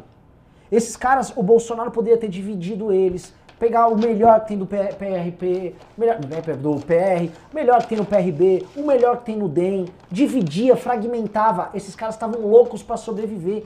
Em vez de você fazer isso com seu adversário, o Bolsonaro saiu brigando com os caras de cara tal, tal, tal, tal, tal, tal, mesmo apoiando o Maia. Né? Apoiava o Maia de um, outro, de um lado e batia do outro. Os caras bater, apanharam tanto e estavam com tanto medo que o próprio Centrão se viu assim: ou eu começo a me proteger, ou eu vou desaparecer. E aí você começou a criar um espírito de corpo nos caras, enquanto você começa no, no começo do mandato do Bolsonaro a criar uma treta, e é treta, e é treta, e é treta. Eles, eles plantaram, eles não tiveram sabedoria. Novamente, é, vou vir com aqui o provérbio, é, provérbio bíblico, é uma passagem da Bíblia. Foi um corvo, um urubu que levou para Cristo no meio do deserto lá a comida quando ele estava no deserto. O que eu quero dizer, mesmo dentro destes partidos cheios de corruptos, tem gente decente que poderia ajudar o governo. Tem, inclusive. Muitos já estão lá. Ou vocês acham que o PRB, que virou republicano, que é o partido da Igreja Universal e da Rede Record, não é o maior parceiro do Bolsonaro hoje? Cheio de corrupto, cheio de gente na Lava Jato mas ajuda o governo quando o governo precisa. E é isso. Então, se o, o, o, Bolsonaro poderia ter dividido esses caras melhor, mas não foi feito. Eu acho que eles não sabiam exatamente o que fazer. O, o governo começou e eles não tinham uma meta. Tipo, a minha meta clara é: eu vou ter tanto de Congresso, eu vou manter a Lava Jato, ó, eu tenho essa questão do Flávio, vou ter que resolver. Eles não tinham planejamento. E aí tá meio que a coisa capotando. Sabe o famoso nós, nós capota, mas não. Nós trumbica, mas não, não, isso, não quebra. Nós, é, isso, nós capota, mas não breca. E tá nisso, eles, eles capotam, mas não breca. E tá dando ruim nesse instante. Alan Megami. A gente precisa enxergar esse primeiro ato do governo Bolsonaro para ir para cima do Congresso, é que ele tinha uma expectativa e era uma expectativa equivocada. Porque assim, eles apostaram nessa ideia de ir eh, em cima do Congresso com base no plano econômico, com base da expectativa de que o Brasil tivesse uma arrancada com Paulo Guedes. É verdade. E o, bem isso, lembrado. Então, lembrado. isso altera a perspectiva ah, é. Quando a gente olha as ações do, do governo Bolsonaro. Porque se ele tivesse conseguido acertar nisso, entre aspas, acertar, tivesse popular, acontecido, né? ele ia passar o trator em cima do Congresso e fazer o que bem entendesse. Esse era o plano dele. O segundo ponto tem a ver com tudo isso que vocês estão falando, que é a idealização do que? O brasileiro sabe que tem alguma coisa errada não sabe exatamente o que. Aí fixaram na cabeça o seguinte: se resolver o problema da corrupção, o Brasil voa. Todo mundo, um, Todo dos anos para cá, fala: a corrupção, o Brasil cresce, não. Não, quanto que representa é a, a corrupção? Né? A gente fala disso. Tem isso. A gente, é, isso era uma coisa que tem falado e tem se comprovado na, na prática.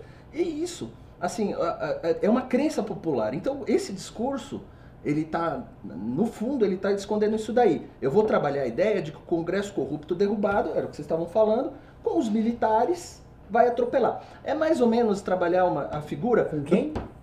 Só vou mostrar a cor aqui. Mas é mais ou menos, o, é assim, vou dar um exemplo. Vocês assistiram Parasita? Não. não vou dar um exemplo bobo. É o seguinte, é, o, o menino que é o tutor da família rica, chama o, o amigo, que era ex-estudante, e fala assim: Você cuida da menina porque eu, eu gosto muito dela. E eu quero voltar, eu quero me casar com ela, eu quero ter um relacionamento com ela. O que, que você deixa para cuidar da sua namorada, entre aspas? É a pessoa de confiança. Essa alegoria que ele está trazendo para o Brasil. Ele está falando assim: eu estou trazendo os militares, que os militares é como se eu pudesse deixar minha mulher na mão deles, que são pessoas respeitáveis, confiantes. Só que quebra essa ideia, não com os militares, mas sim com o próprio Bolsonaro. Então, um fator é o econômico, o segundo fator é da corrupção. Hoje ele não consegue superar mais a imagem que ele é um ser anticorrupção que é, mais, é menos corrupto do que o Congresso. Hoje, grande parte da população entende já que esse caso do Flávio Bolsonaro é algo assim, tipo, olha, eu tô, mas aqui, ó, tô no limite, eu tô só porque não tem nada mais aqui. E outra, as medidas que foram tomadas que você listou aqui. Aras, é, projeto, é, urgência no projeto de abuso de, é, de autoridade, etc e tal. Então isso tudo muda a perspectiva desse plano de governo que o Bolsonaro tinha no início, que era tratorar o Congresso Nacional. Ele ainda continua nisso, mas ainda o que o Ricardo tem falado é, é verdade. É o, esse puxa-estica que o Renan falou, é, é, isso. Hoje ele volta e fala assim, ah, eu não, não compartilhei nada não, isso é coisa pessoal, eu compartilho. E aí a tropa vem do outro lado, aí ele puxa. E é o seguinte, manifestação, a gente estava nesse cenário, voltando lá para trás, se coronavírus chegar, acabou a manifestação para mim. Quem vai, vai ter coragem que Eu acho que a galera vai. Eu acho que o nego não é louco. Se a coisa se espalhar, o nego não vai. É, não, não, não. Se, se tiver assim um, uma epidemia. Um pânico no Brasil, as pessoas, as pessoas, não vão. Não vai. Mas então, eu não acho que, não sei se vai ter essa coisa. Ah, Ricardo, a questão é o seguinte: é, o coronavírus, como ele começou no hemisfério norte, por enquanto ele só pegou o país de primeiro mundo tirando o Irã. O Irã começou a lastrar e agora chegou no Brasil. É, pegou alguns da Ásia ali, Felipe. Não, é. Agora, o, Vamos ver. É isso, é apostar muito alto numa ação que envolve tudo isso. Envolve a. a mas até... eles também, também não sabiam, né? Eles não, marcaram não, não a manifestação sabiam. antes, mas, agora. Não, é, é, mas você não aposta muito alto numa, numa situação dessa justamente por vir ah.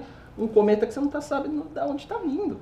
É, tem que tomar um certo cuidado. Então é basicamente isso. A, a, a, o discurso ele hoje é frágil, ele não convence mais justamente porque tem esses dois problemas. A economia não está andando, não vai andar. Mesmo se ele tratorar o Congresso, ele passar por cima do Congresso, ele não chega a lugar nenhum. Ele não traz uma boa nova para a economia. E outra, tem um outro fator.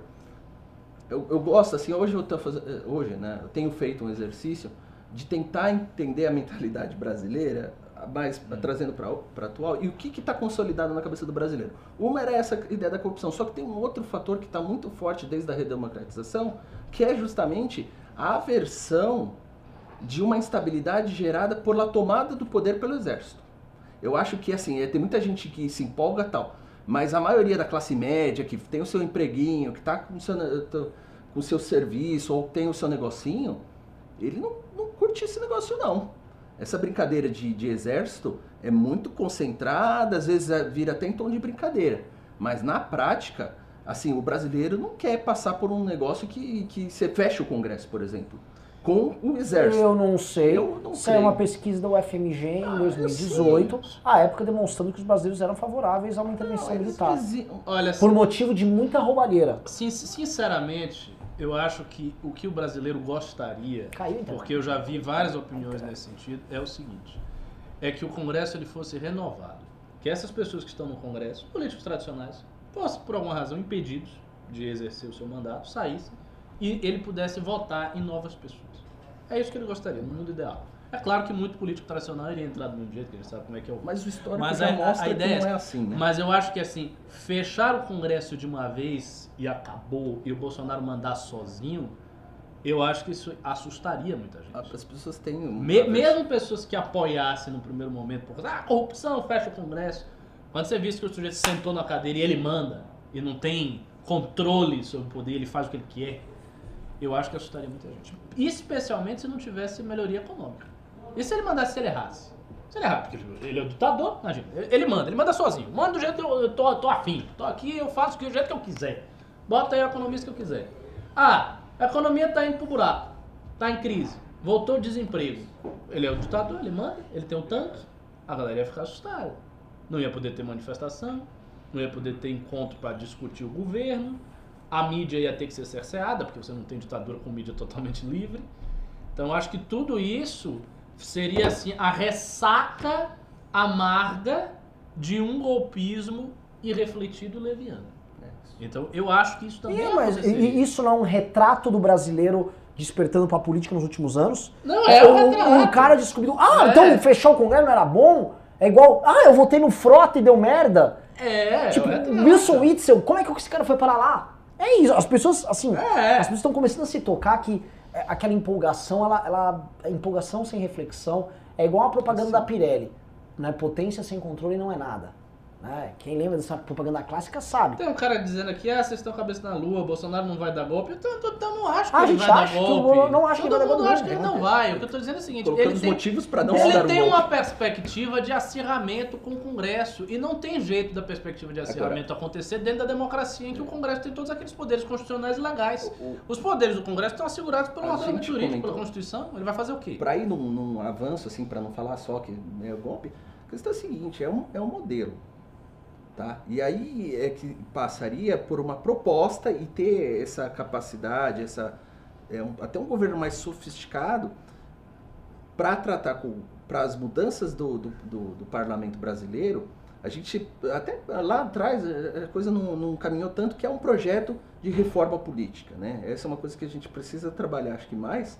Mas tem o, o seguinte sentido: o Congresso brasileiro, reforma política, ele é um problema que é o seguinte: é, não existe esse presidencialismo que você propõe e o Congresso aprova. Isso é desconhecimento também do processo constitucional legislativo. É, As o presidencialismo não é ditadura. Não, não, é, não, ainda que fosse assim, eu proponho e a coisa caminha lá dentro, eu vou negociar por, via partidos e tal, é mais complicado. Não, não existe isso.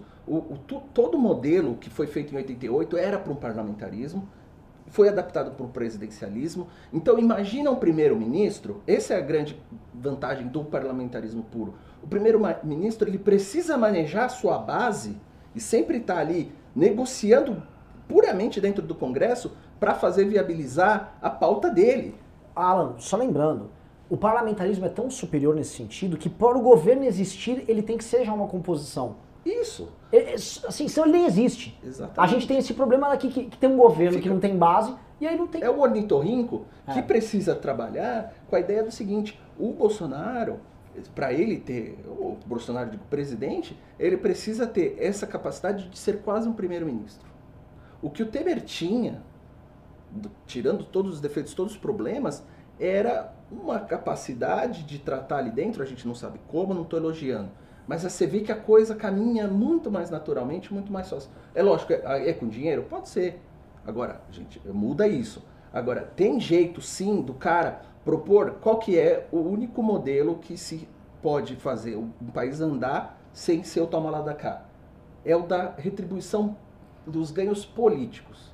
Né? Ele precisa entender que assim, ele tinha uma base ali de, de 60 deputados, né, que era uma base grande, era é, rivalizando com o PT, ele precisaria compor para dizer assim, olha, minha base não é o PSL. Como você falou, pega, estava fragmentado, estava pulverizado. Meu, passa, pega, arrasta tudo, para dizer o seguinte, eu vou dar certo nisso daqui e quem andar comigo vai dar, vai certo, ser, junto. Vai dar certo junto. É, é, mas, classicamente no Brasil, ah, os projetos políticos que vinham do executivo para baixo funcionaram assim. O Fernando Henrique soube manter aquela base nisso. Ah, lá na Bahia, a CM, toma, toma aí, vai uma grana pra CM, que CM é o reizinho lá, lá o Bornhaus em Santa Catarina. Em São Paulo deu uma briga em 98, Maluf e Covas, porque eram dois casos da base. Mas você tinha eh, eh, esse cenário de assim, vamos todos ganhar politicamente juntos. É, o que é bem, assim, todas as democracias têm isso. Tá? Isso não é tomar da cá, isso não é vagabundagem. Eu acho que tudo que vocês estão falando é besteira. Tem uma, tem uma solução aqui muito é. mais inteligente que todas, as, todas essas. O povo tem que ir no STF, no Congresso, no Senado e jogar os políticos no chão e pisar. Caralho! Você derruba, dá uma rasteira, tipo aqui o Heráclito Forte tomou, né? Que ele caiu. Oh, oh! É. Aí você dá uma rasteira e pisa. Resolveu. Mas, assim, pau! É acho que a gente tem que desenvolver um pouco a ideia. No caso, Como é que eles iriam lá? A gente pode ir indo pelo salão normalmente num dia de Vai semana? normalmente, todo abre, Tipo não tem polícia, não tem ninguém. Bastilha, assim? É, tipo Bastilha, vai entrando e vai derrubando, dando rasteira e Você pisando. sabe assim, se você pega, por exemplo, Resolveu né? aí. Dica aí. Problema. Quem Se você vai na quiser frente? fazer essa invasão do É, Congresso. boa ideia e tal. Isso, é. é só pisar na galera, pô. Não, um cara mandou Ucrânia já. O que, que é a ideia? O cara pode, por exemplo, num dia normal, você pegar, por exemplo, umas 500 pessoas. Elas vão entrando pelo, pelo, pelo Congresso. Ninguém nem. Naturalmente. Cara, Ninguém nem cara, nem, nem mexe. Se Gente, você ó, entrar armado, você não é, consegue. um. Você, é população brasileira, você entra no Um Congresso a hora que você quiser. A casa do povo. É? Não precisava ser um, Não, quatro não, estrelas, um nem botão botão dourado. dourado. Um cabo e um soldado. Era isso É. a fórmula? Vai entrando e vai Você derrubando. botava 500 pessoas lá, você já fazia um estrago, se você quiser. Ah, não, o cara tá dizendo que tá zoando. Caminhoneiro Rubens resolve isso fácil, fácil. Ô, o. Rubão bota ali na boleia, ali todo Nossa você Senhora. tava zoando, de desculpe, então. É que a gente tá Ô, numa época de de loucura. e- sensibilidade. É né? difícil saber o que é brincadeira e o que é verdade. Mas é o modelo, não vai, não vai, não tem como. E outra, é, é um modelo de política que economicamente é difícil. Vamos rodar as outras pautas que o programa vai acabar já. Pô, tá pra É. Tem uns pimbas, Temos né? Tem pimbas, pimba, foi um vários pouco. pimbas. Foi só pimbinha, nem respeito pimbo de 5 Vamos lá, eu, reais. elogiar, eu posso elogiar o governo? Por favor. De Damares vermelho hoje. não. Ah, O que, que Damares fez? fez Damares, na ONU, numa comissão de direitos humanos, entrou um representante do governo venezuelano. Quando ele tá, entrou não, quando ele começa a falar, ela cata a bolsa assim, chama todo o pessoal do Itamaraty, sai da sala e vai embora. Essa pessoa tá dando uma lição de como se faz populismo, ou assim, não, no bom É um sentido, é um como se atende ao apelo popular, apelo popular de- do que todo mundo estava esperando.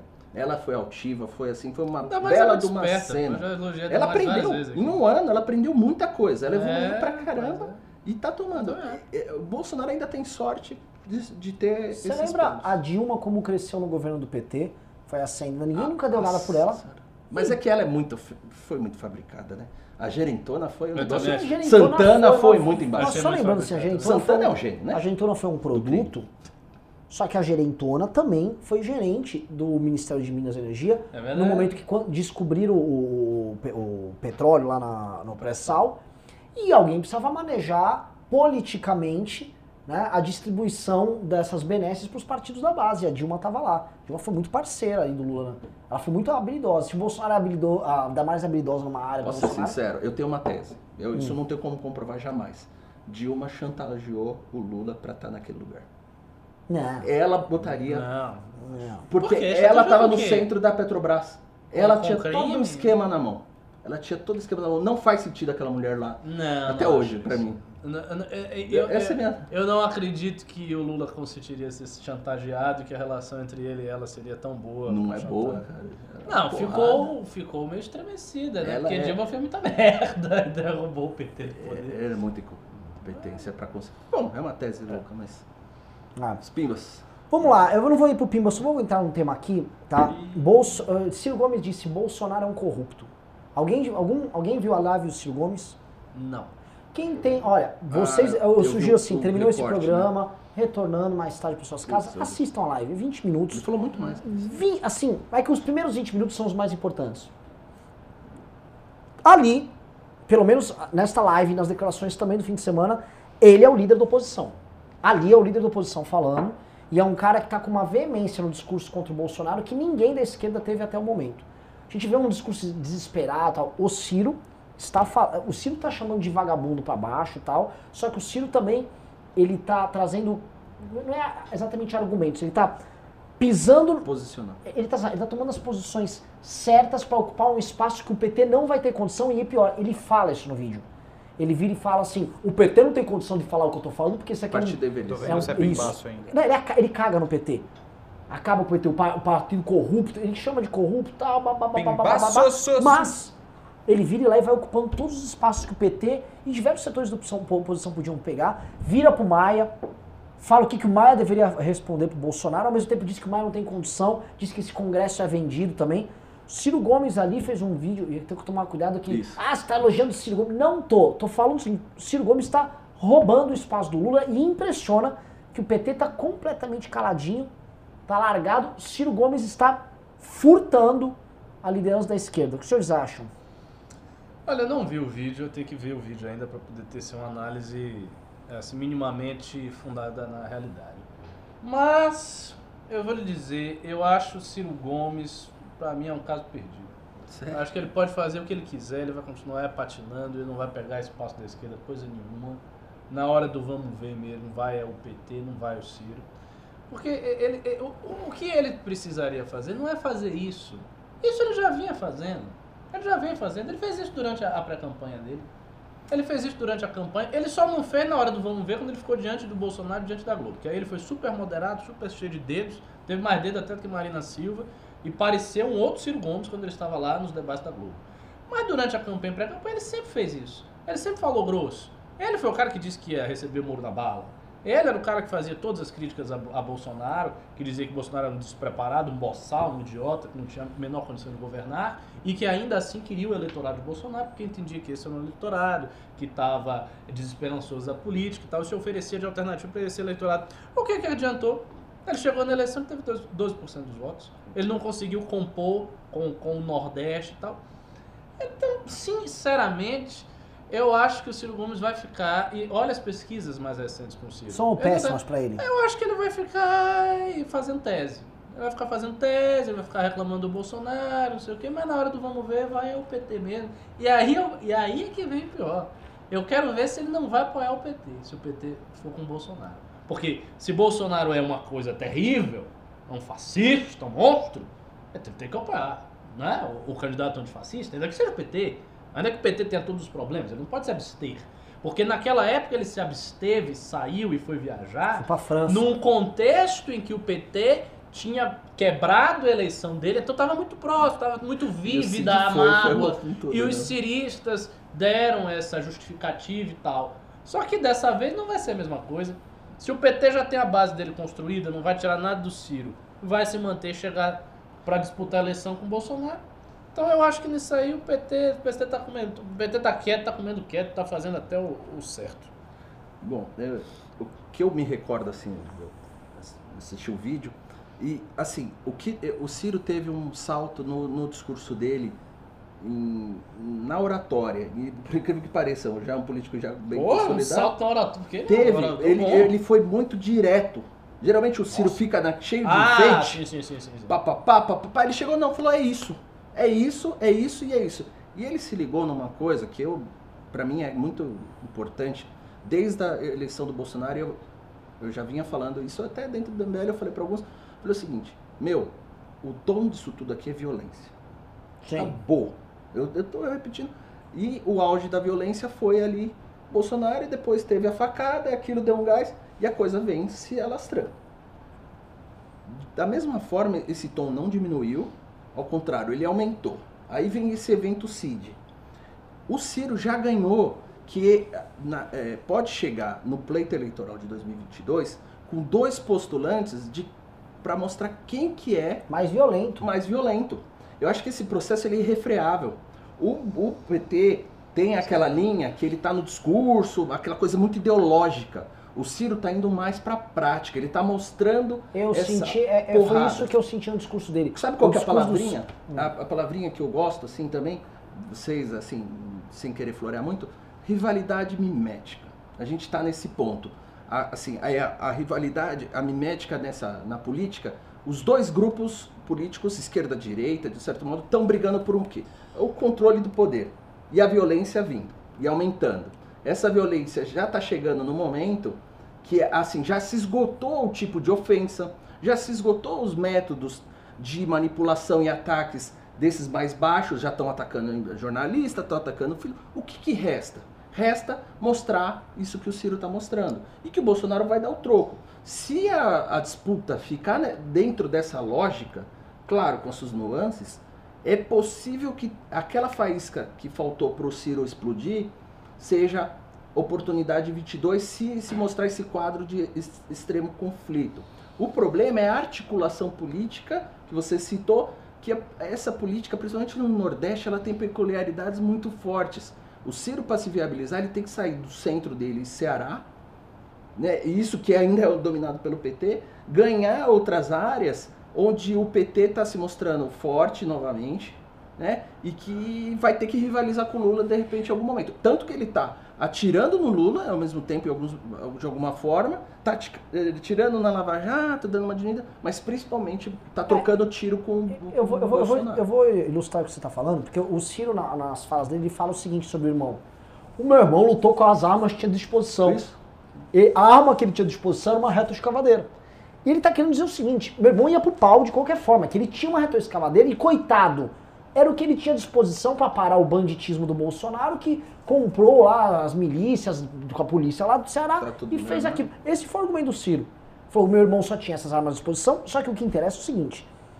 O irmão dele roubou a, a pauta na semana passada, porque de, de, verdade o irmão dele pegou uma retroescavadeira e jogou uma retroescavadeira contra os policiais.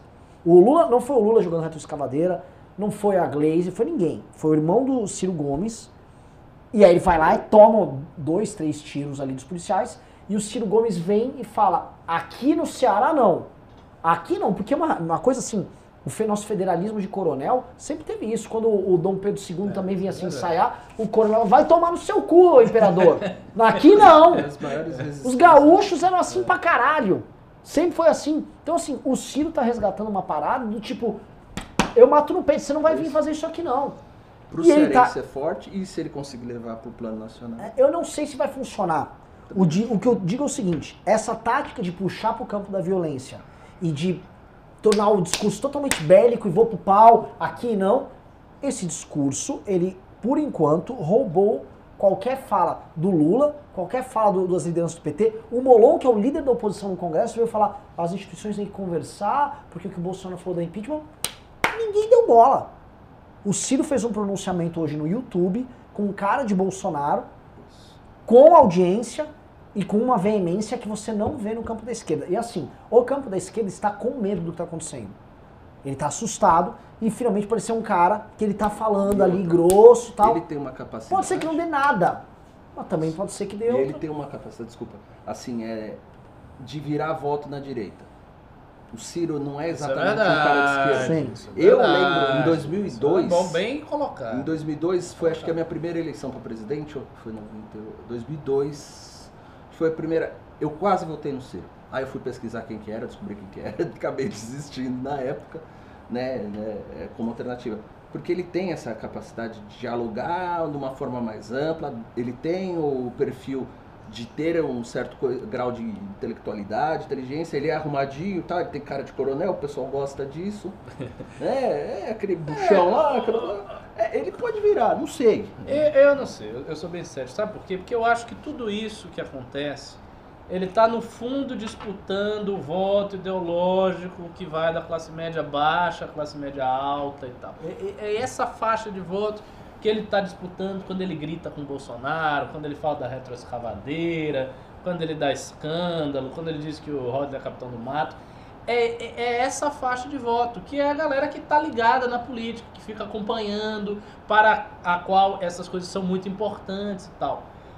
O povão que não vota ideologicamente assim, não, eu não vejo o, o, povo votando no Ciro porque ele gritou com o Bolsonaro. Mas ele tira do SPC. Sabe? Ele sabe ser jogado. Não também. vejo. Eu, eu acho que ele disputa essa coisa da classe média. Só que essa classe média aí, ela já está majoritariamente colonizada pelo discurso da direita do Bolsonaro. Então, para ele tomar isso tudo, é não acho. acho novamente, o, o, o, o, Ricardo.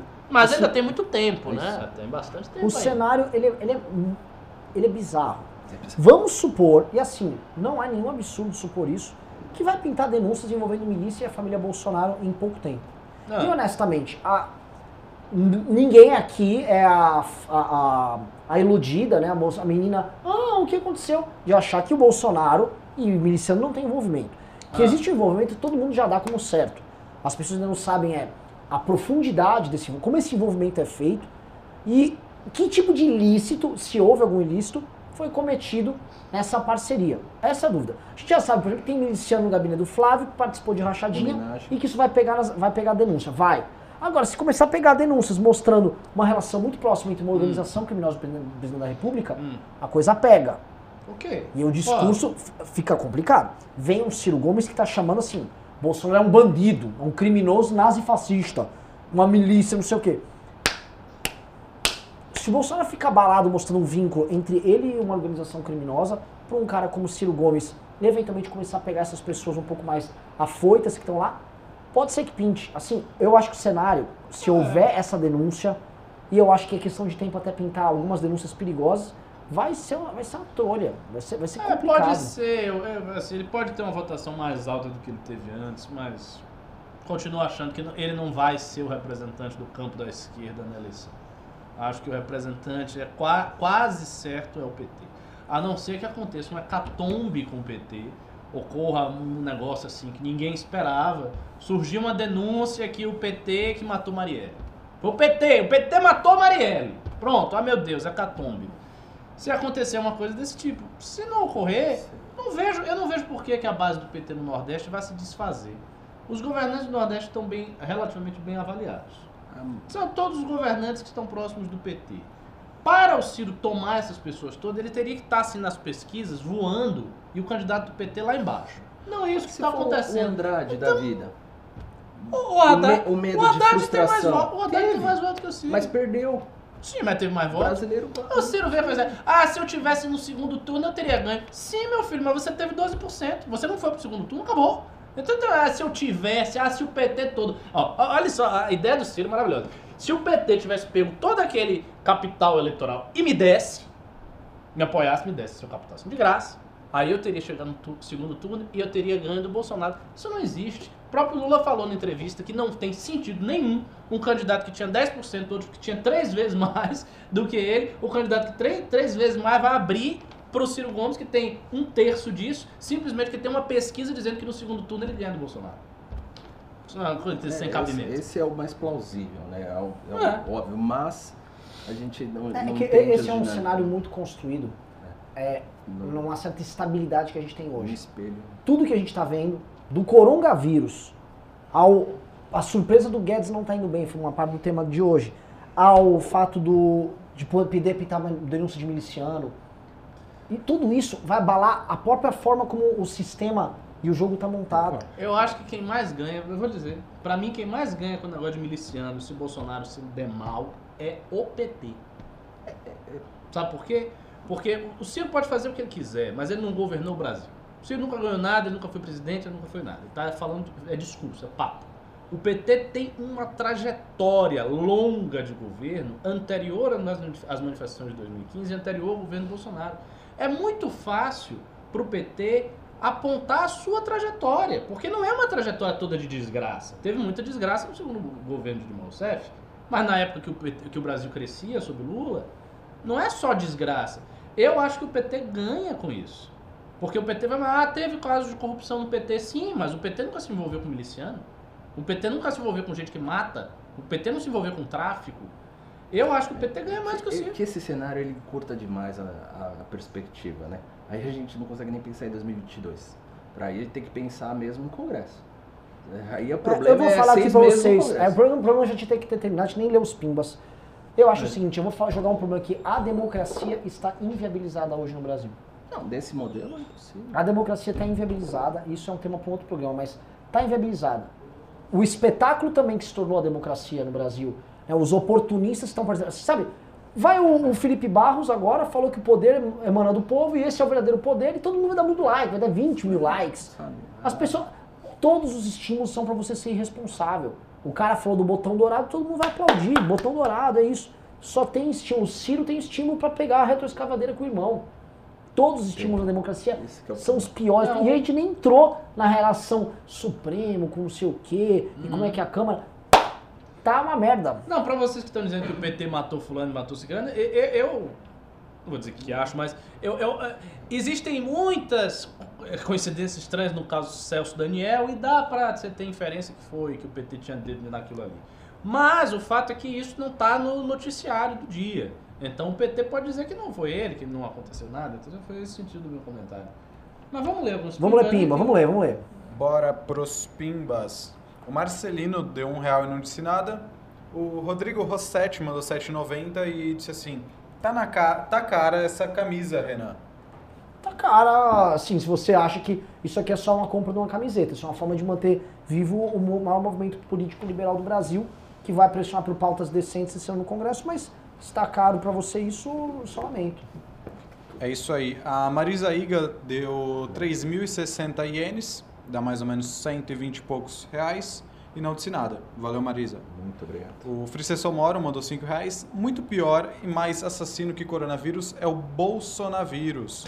Esse transforma, esse transforma pessoas em gado, digo zumbis. É, muito bom.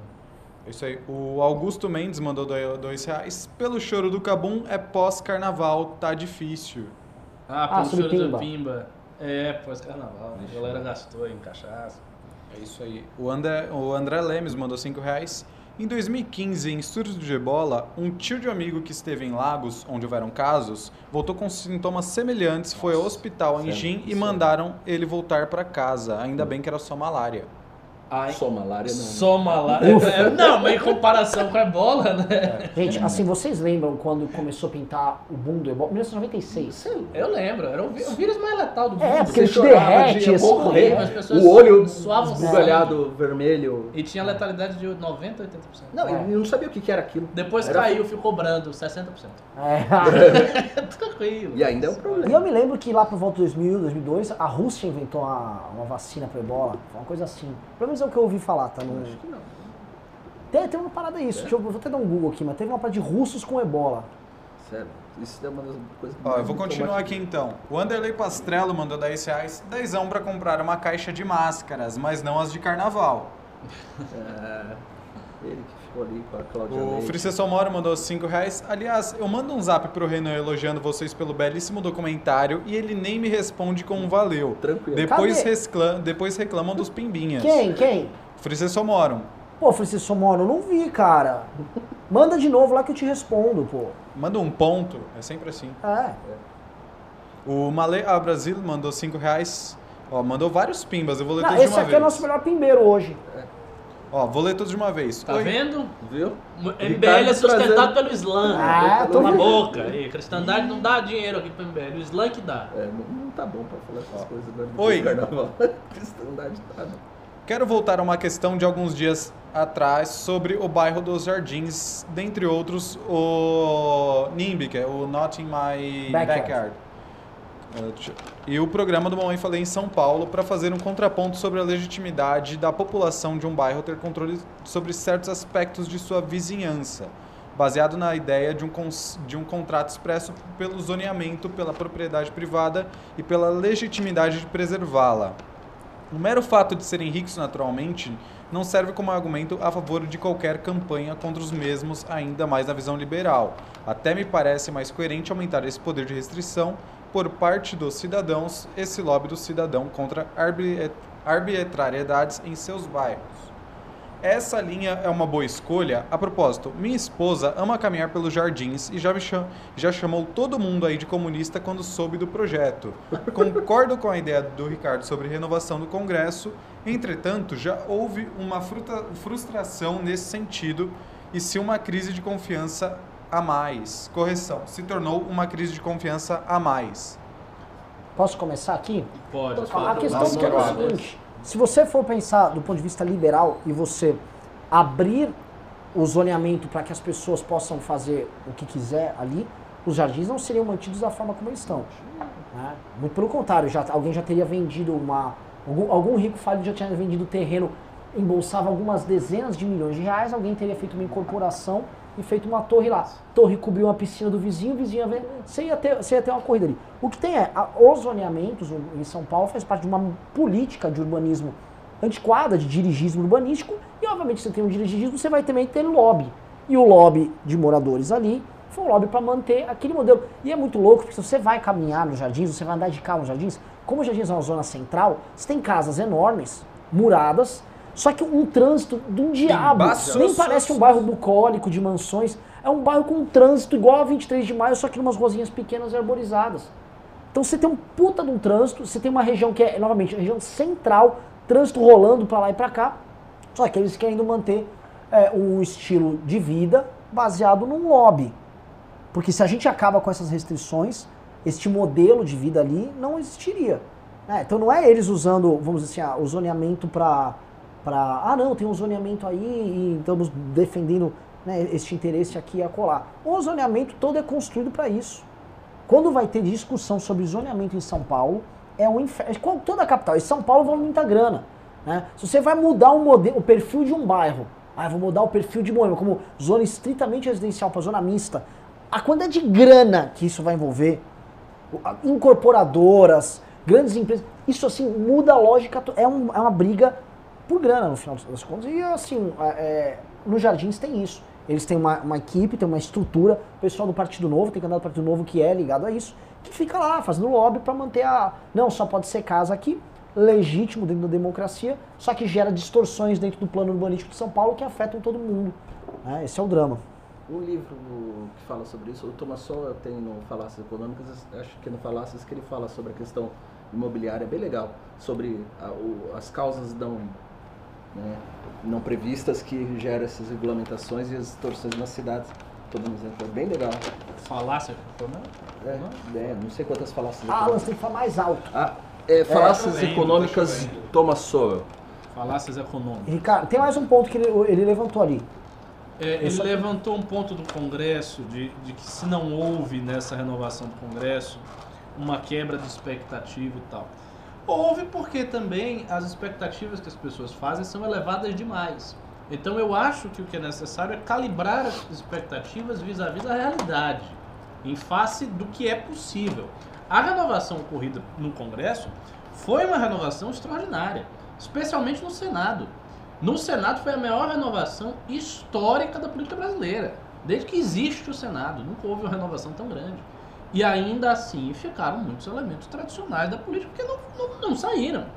Então aí, na verdade, é, trata-se do cidadão calibrar suas expectativas com a realidade. Entender que existem bolsões de voto, que são votos da máquina e tal, que o voto de opinião não chega ainda nesses lugares, apoiar os movimentos que trabalham na lógica do voto de opinião, para que esses movimentos fiquem mais fortes, mais poderosos como o MBL, e consigam penetrar nesse tecido social que ainda não tem um voto de opinião, geralmente por baixa escolaridade, por precariedade da educação e por aí. E assim por Lembrando que no Senado os dois maiores males ali do, do Congresso foi o Alcolumbre, que quem colocou foi a base do governo, e Flávio Bolsonaro que impediu diversas emendas constitucionais. É isso aí, o próximo Pimba é do Fres. Calma aí, calma aí que eu me perdi. Próximo Pimba é do Anderley Pastrello, mandou 10 reais. Pessoal, protesto dia 15. Me digam, o que demora cerca de 15 dias para aparecer? Dica, não é gripe. Não, vamos ver, né? É, isso eu não sei também. Gravidez é. Acho que demora 15 dias. Ele tá querendo dizer o quê? Da, dessa treta? Se vai vir alguma treta pro Bolsonaro? Vai explodir alguma Pode ser. Eu acho que eu acho que tem alguma. Olha, não, o tema dessa manifestação, o governo não iria se desgastar tanto por conta de uma briga sobre um quinhão de 30 bilhões do orçamento, tá? Até porque essa briga foi tema no ano passado para diversas disputas e o governo se deu bem com eles pra caramba. O governo distribuiu emenda pra caramba. O governo deu emenda para colocar o Eduardo Bolsonaro como é, embaixador nos Estados Unidos uma muita emenda para o Senado. O maior, que, maior número de emendas veio desse governo. É. E, e, agora o governo está chocado com isso? Pelo amor de Deus. O tema é outro. A gente ainda vai saber qual é. O Leonardo Bom de Toso mandou 5 reais. Bolsonaro precisa de apoio e agora acho que ele vai pegar, pagar o preço de brigar com todo mundo. O Bolsonaro ele coloca que o apoio dele é o povo. Ele e o povo são a mesma coisa. O Ricardo está dando um exemplo os românticos alemães? Como ah, é, é? Essa, essa noção hiperbólica do povo, do folk, e, e, podendo ser con conectado através de um governante e tal, isso é uma coisa bem característica do pensamento romântico. Em especial dos românticos alemães. Que deu base para o regime é, é, alemão. É, né? pois é. E há uma leitura nesse sentido, só que é, é uma coisa no Brasil, né? A caricatura da caricatura da caricatura. Isso aí é a caricatura do que o Olavo disse, que já é uma caricatura do que ele escreveu. Isso. E aí a coisa chega toda malajambrada, já confusa, e com essa ideia de que Bolsonaro representa o povo. Tem um certo sentido, porque realmente a eleição do Bolsonaro foi uma eleição muito espontânea, então não se pode dizer que não haja algum correspondente com a realidade. Só que o que acontece é o seguinte: primeiro, que o povo é fracionado, ele não tem uma unidade. Então já tem todo o povo que votou no Haddad e não votou no Bolsonaro. De cara já está fora do Bolsonaro.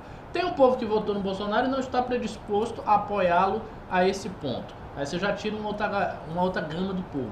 E você vai reduzindo isso aí até que você sobra uma militância que está ali mais junto do presidente, tal, que não é todo o povo. O Fricesso Moro mandou 5 reais. A estratégia mafiosa de divulgar o endereço da escola do filho da Vera Magalhães não é nova. Lembre-se que já ameaçaram a filha pequena do Andreasa. Sim. Ameaçaram a filha pequena dele? Sim. Sim, ano passado. Cara, essa turma. Essa essa turma desce no nível. Bom, o que fizeram com a minha irmã? Vamos lembrar, o Nando Moura, cristão e patriota também, chamou aquele gordo vagabundo lá daquele Kleber e ele foi lá, falou que eu roubo o MBL com a minha família e manda pra minha irmã que estava aí. Aí indicam o perfil, minha irmã não tem nada a ver. Um monte de sua prostituta, filha da puta. O procedimento dos cristãos patriotas dessa turma aí, um tipo específico, é muito assim, um cristão conservador patriota. Ele gosta de atingir família, atingir pessoas que não tem nada a ver com aquele jogo político. O objetivo deles é assim, eu preciso causar mal a alguém desesperadamente. A gente muito suja. O Aí o Alan ficou chorando quando Ficou. Ah, vou matar meu filho. O endereço dele. É. Ah, me divulgaram. O endereço da, da Os casa. Os divulgam todo, o endereço de todo mundo. Se eu falasse aqui meu endereço, divulgava é. até o meu. O Olavo já fez isso. O Olavo, o Olavo botou foto, foto da casa de um jornalista. É fez uma matéria sobre ele. O senhor deles russo. Da... Isso, Divulgou o endereço do cara e botou foto. Esses caras são todos vagabundos e canalhas. Olavo e etc. É gente, assim, é um tipo de ser humano que você chamar de ser humano é complicado.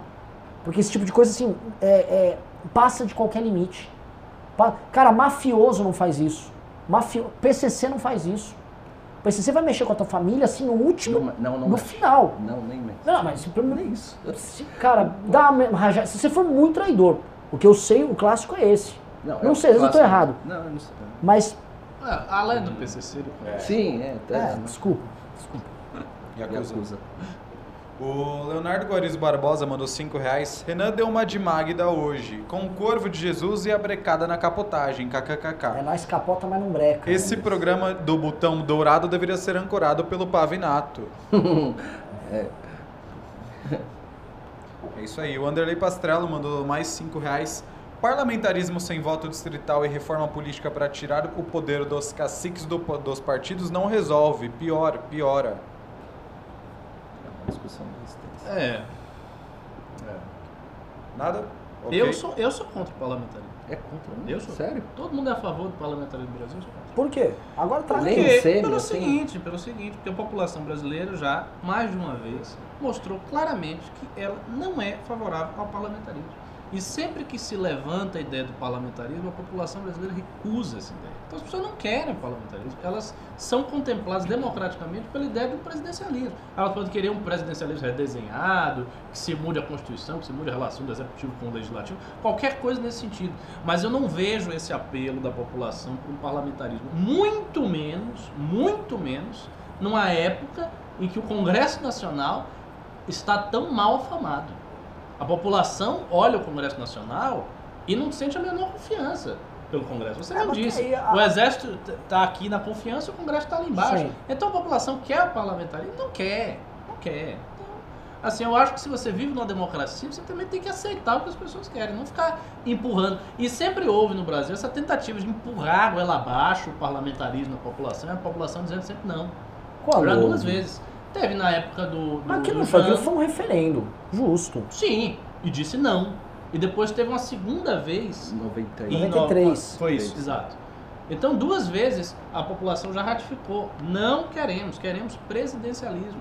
É, é, é, é, o tradicional na política brasileira é ter uma figura de autoridade, tá? um, um cara, uma, uma figura, que tenha muito poder. É assim. Cara, o perigo é assim, no Brasil também. Assim, Nos Estados Unidos é, é presidencialista desde sempre. É, não existe um problema. A população também é, nunca se preocupou, por exemplo, com pautas como as pautas que nós defendemos. Um modelo menos dirigista estatal. Não, aí, isso já tradição foi. da América Latina. Se for buscar tudo, a ideia é não, é difícil isso, mudar uma Isso Porque já é uma cultura. A gente é muito ligado à figura de um líder central. A direita, a direita que propõe redução de Estado já teve força no Brasil. Em vários momentos históricos. Na época do Dutra, na época do Carlos Lacerda, já teve, sim. Na época do Collor, agora de novo. O que eu não vejo é esse apoio ao parlamentarismo. Não vejo nenhum apoio ao parlamentarismo por parte da população. Acho que o Congresso está numa situação péssima e não, não vejo sentido dessa pauta ser levantada, não. Minha opinião pessoal. É isso aí. O Ranieri Pat Peterson mandou 5 dólares. Resumindo, a única forma do governo bater o Congresso seria via anticorrupção. Flávio, Flávio condenou o pai à espera de um Moro presidente salve MBL. Olha, assim, adoramos o trabalho do ministro Sérgio Moro e do juiz Sérgio Moro, né? É, acho que agora, depois a gente está vendo esse, essa treta que a gente está no governo Bolsonaro, essa treta que a direita está tá colocada, antes a gente investir, tipo, ah, o Moro tem uma solução. Qual é a solução? Qual o plano do Moro para ter governabilidade? Qual o plano do Moro para como vou. Ninguém, ninguém fala. Então a gente tem que botar mais assim, slow down, take it easy, tem que ver qual o partido que vem, quais são as experiências de municípios e estados que tem, quais são os políticos. A gente vai ter que fazer o trabalho de base todo. É. Às vezes é até melhor. É até melhor penar e fazer o trabalho de base todo, construir nomes, construir alternativas, do que ficar. Ah, agora, agora, agora Moro! E tem o fenômeno Marina Silva, né? Se ele ficar muito tempo do governo Sim. com os desastres ali dentro acontecendo, ele vai ser leniente e pode ser taxado Sim. junto. Que é o que a esquerda tá pressa. fazendo. A esquerda fica chamando o tempo todo. O Moro é o, é o. Como é que é? O Capanga. capanga de miliciano. Mas não precisa dessa pressa. Os republicanos lá nos Estados Unidos, eles tentaram botar o Barry Goldwater, demorou um tempo enorme, aí foi botar o Reagan na década de 80. Você pode ter tempo. Não, a gente não vai morrer amanhã. Isso, que é, Aí o povo fica assim na agonia. Não é. tem, porque se é o presidente, se não tiver a chave da Não, você pode ter três mandatos da esquerda do centro, fazer o trabalho de base e botar o presidente daqui a 12 anos. Qual o problema? Todo mundo que tá nessa geração, então tá mais novo. O, o Renan aí, que, que é mais velhinho, é, tá com 36 anos, tá jovem ainda. Não vai morrer amanhã. Ah, Depende se o Coronga chegar. Ele já tá na- no grupo de risco. É. o Maleia Brasil mandou mais 5 reais. E a proposta do Luiz Felipe de Orleans e Bragança, o príncipe, sobre a necessidade de mais de três poderes, sendo ao menos um poder moderador. Seria viável? Quem que vai ser? Quem Deixa é o poder adivinhar. moderador? É a família real? Que é ele? É. É isso? Não, o povo decide. Não, não- eu não sou monarquista, não, imagina. O povo decide. Obviamente a gente faz um bom trabalho. Se, se o parlamentarismo não é da nossa Vai, próximo, próximo. Vamos acelerar. O Rafael Coelho mandou 100 dólares de Hong Kong. Ah, tipo, Espero que não tenha coronavírus. Dá É. 57 reais. Ah, colocando de lado o último episódio do Zema, qual a posição atual do MBL em relação ao Partido Novo? Quando o MBL virar um partido, é possível imaginar uma coligação MBL novo? É, o quê? Da nossa parte, o novo jamais fará coligação o com novo, que seja o fora novo, deles. a gente tem ativistas do MBL que são filiados ao. Novo e querem ser candidatos ao Novo. O Novo proíbe eles de falarem que são do MBL. O Novo, repetindo, Não, do ponto os caras apagar, Apagar a a própria história. história. Tipo, O o, cara, novo- o cara foi coordenador, ele tem que apagar. é uma parada stalinista do É Novo. absurdo. Apague suas fotos nas manifestações. O Novo é um partido escroto. O Novo é um partido escroto. E, ah, mas os deputados e vereadores, muito legais. Puta, Camozato é. f- Conheço um monte. São ótimos. Por quê? Porque não tem alternativa. Poderiam estar em outros partidos. É que as alternativas são horrorosas. Agora, o partido, a estrutura é escrota. Escrota. O João Moeda é um escroto. Irresponsável. Porque não participou nem do processo de impeachment e hoje está aqui o Brasil em crise e vê se é líder. Vê se está no debate. Só fica lá. Lógico, se der merda, ele pega um, um avião e vai embora. Depende, pode ser um avião até de um amigo dele ou dele. Então, assim, ele fica, e assim, ele fica essa pagação de pau pra rico também. Ah, mas o Moeda é muito rico, ele tem 400 milhões. Pau no cu dele. Eu, eu acho isso assim, o, o Partido Novo, o que ele faz com a direita não se faz. Porque o Partido Novo podia ser um abrigo para grandes lideranças da direita não bolsonarista poderem atuar e ele não é. Ele só quer nego que puxa o saco dele, que puxa o saco do Dória, ou que puxa o saco de Henrique, amigo deles. Novamente, deputados e vereadores adoram. Liderança do partido, uma bosta. É isso aí, falou e disse. Disse Pastrello. Mesmo. Anderlei Pastrello mandou 5 reais. Polícia do país inteiro vai trabalhar contra o Ciro. Esquece esse cara. A vida política dele acabou quando o irmão dele sentou naquela escavadeira. Também não é pra tanto, né? A vida política do cara não acabou porque o cara pegou o trator e. Não, que, não. Acho que a O- política dele acabou quando ele resolveu se aliar ao PT por tanto tempo, achando que ele conseguiria o capital político do É. PT. E não vai conseguir nunca. PT não vai abrir para ele jamais. O Odrald 908 mandou 100 reais. Se estourar denúncias contra o Bolsonaro, naturalmente surge a oportunidade do Moro se desligar do governo e se candidatar. O que acham? Rapaz, acho, eu acho complicado pelas razões que o Renan expôs. Uma próxima candidatura de presidente precisará, a meu ver, ser feita de baixo para cima. Você sabe o que é de baixo para cima? Conversar com todos os grupos, com todos os formadores de opinião, fazer uma coisa coletiva, muito cuidadosa, com plano, com calma. E eu não sei se o Moro está disposto a isso, não. Se ele for, eu acho que ele vai conversar com o pessoal dele, os procuradores, aquela galera ali, Sim. ver o que ele quer e tá acabado. Tanto que ele toma as decisões dele baseadas nas conversas com eles ali. É. Né? O público dele tá feliz com o as coisas. não tem interlocução com ninguém, né, direito? Sim. Tem? Não. Não, não vejo ninguém. Qual que é o pensamento econômico do Não sei lá. Um cara citou tá a Janaína. a Janaína tem muito mais interlocução. Com o pessoal da direita. Muito, muito mais. mais. Uma sensibilidade muito maior também. E uma disposição para fazer isso que a gente está falando, muito maior do que todos eles. O Anderley Pastrello mandou 10 reais ao último pimba, hein? Seus manés, hoje confirmou-se um caso de coronavírus que demora 15 dias para incubar. Liguem os pontos. Pode não haver manifestação. Não, é, mas foi o que eu falei também. De repente, pode ser que. É isso aí. Acabaram os pimbas. Então, encerramento aqui do senhor. mais um, mais um, mais um.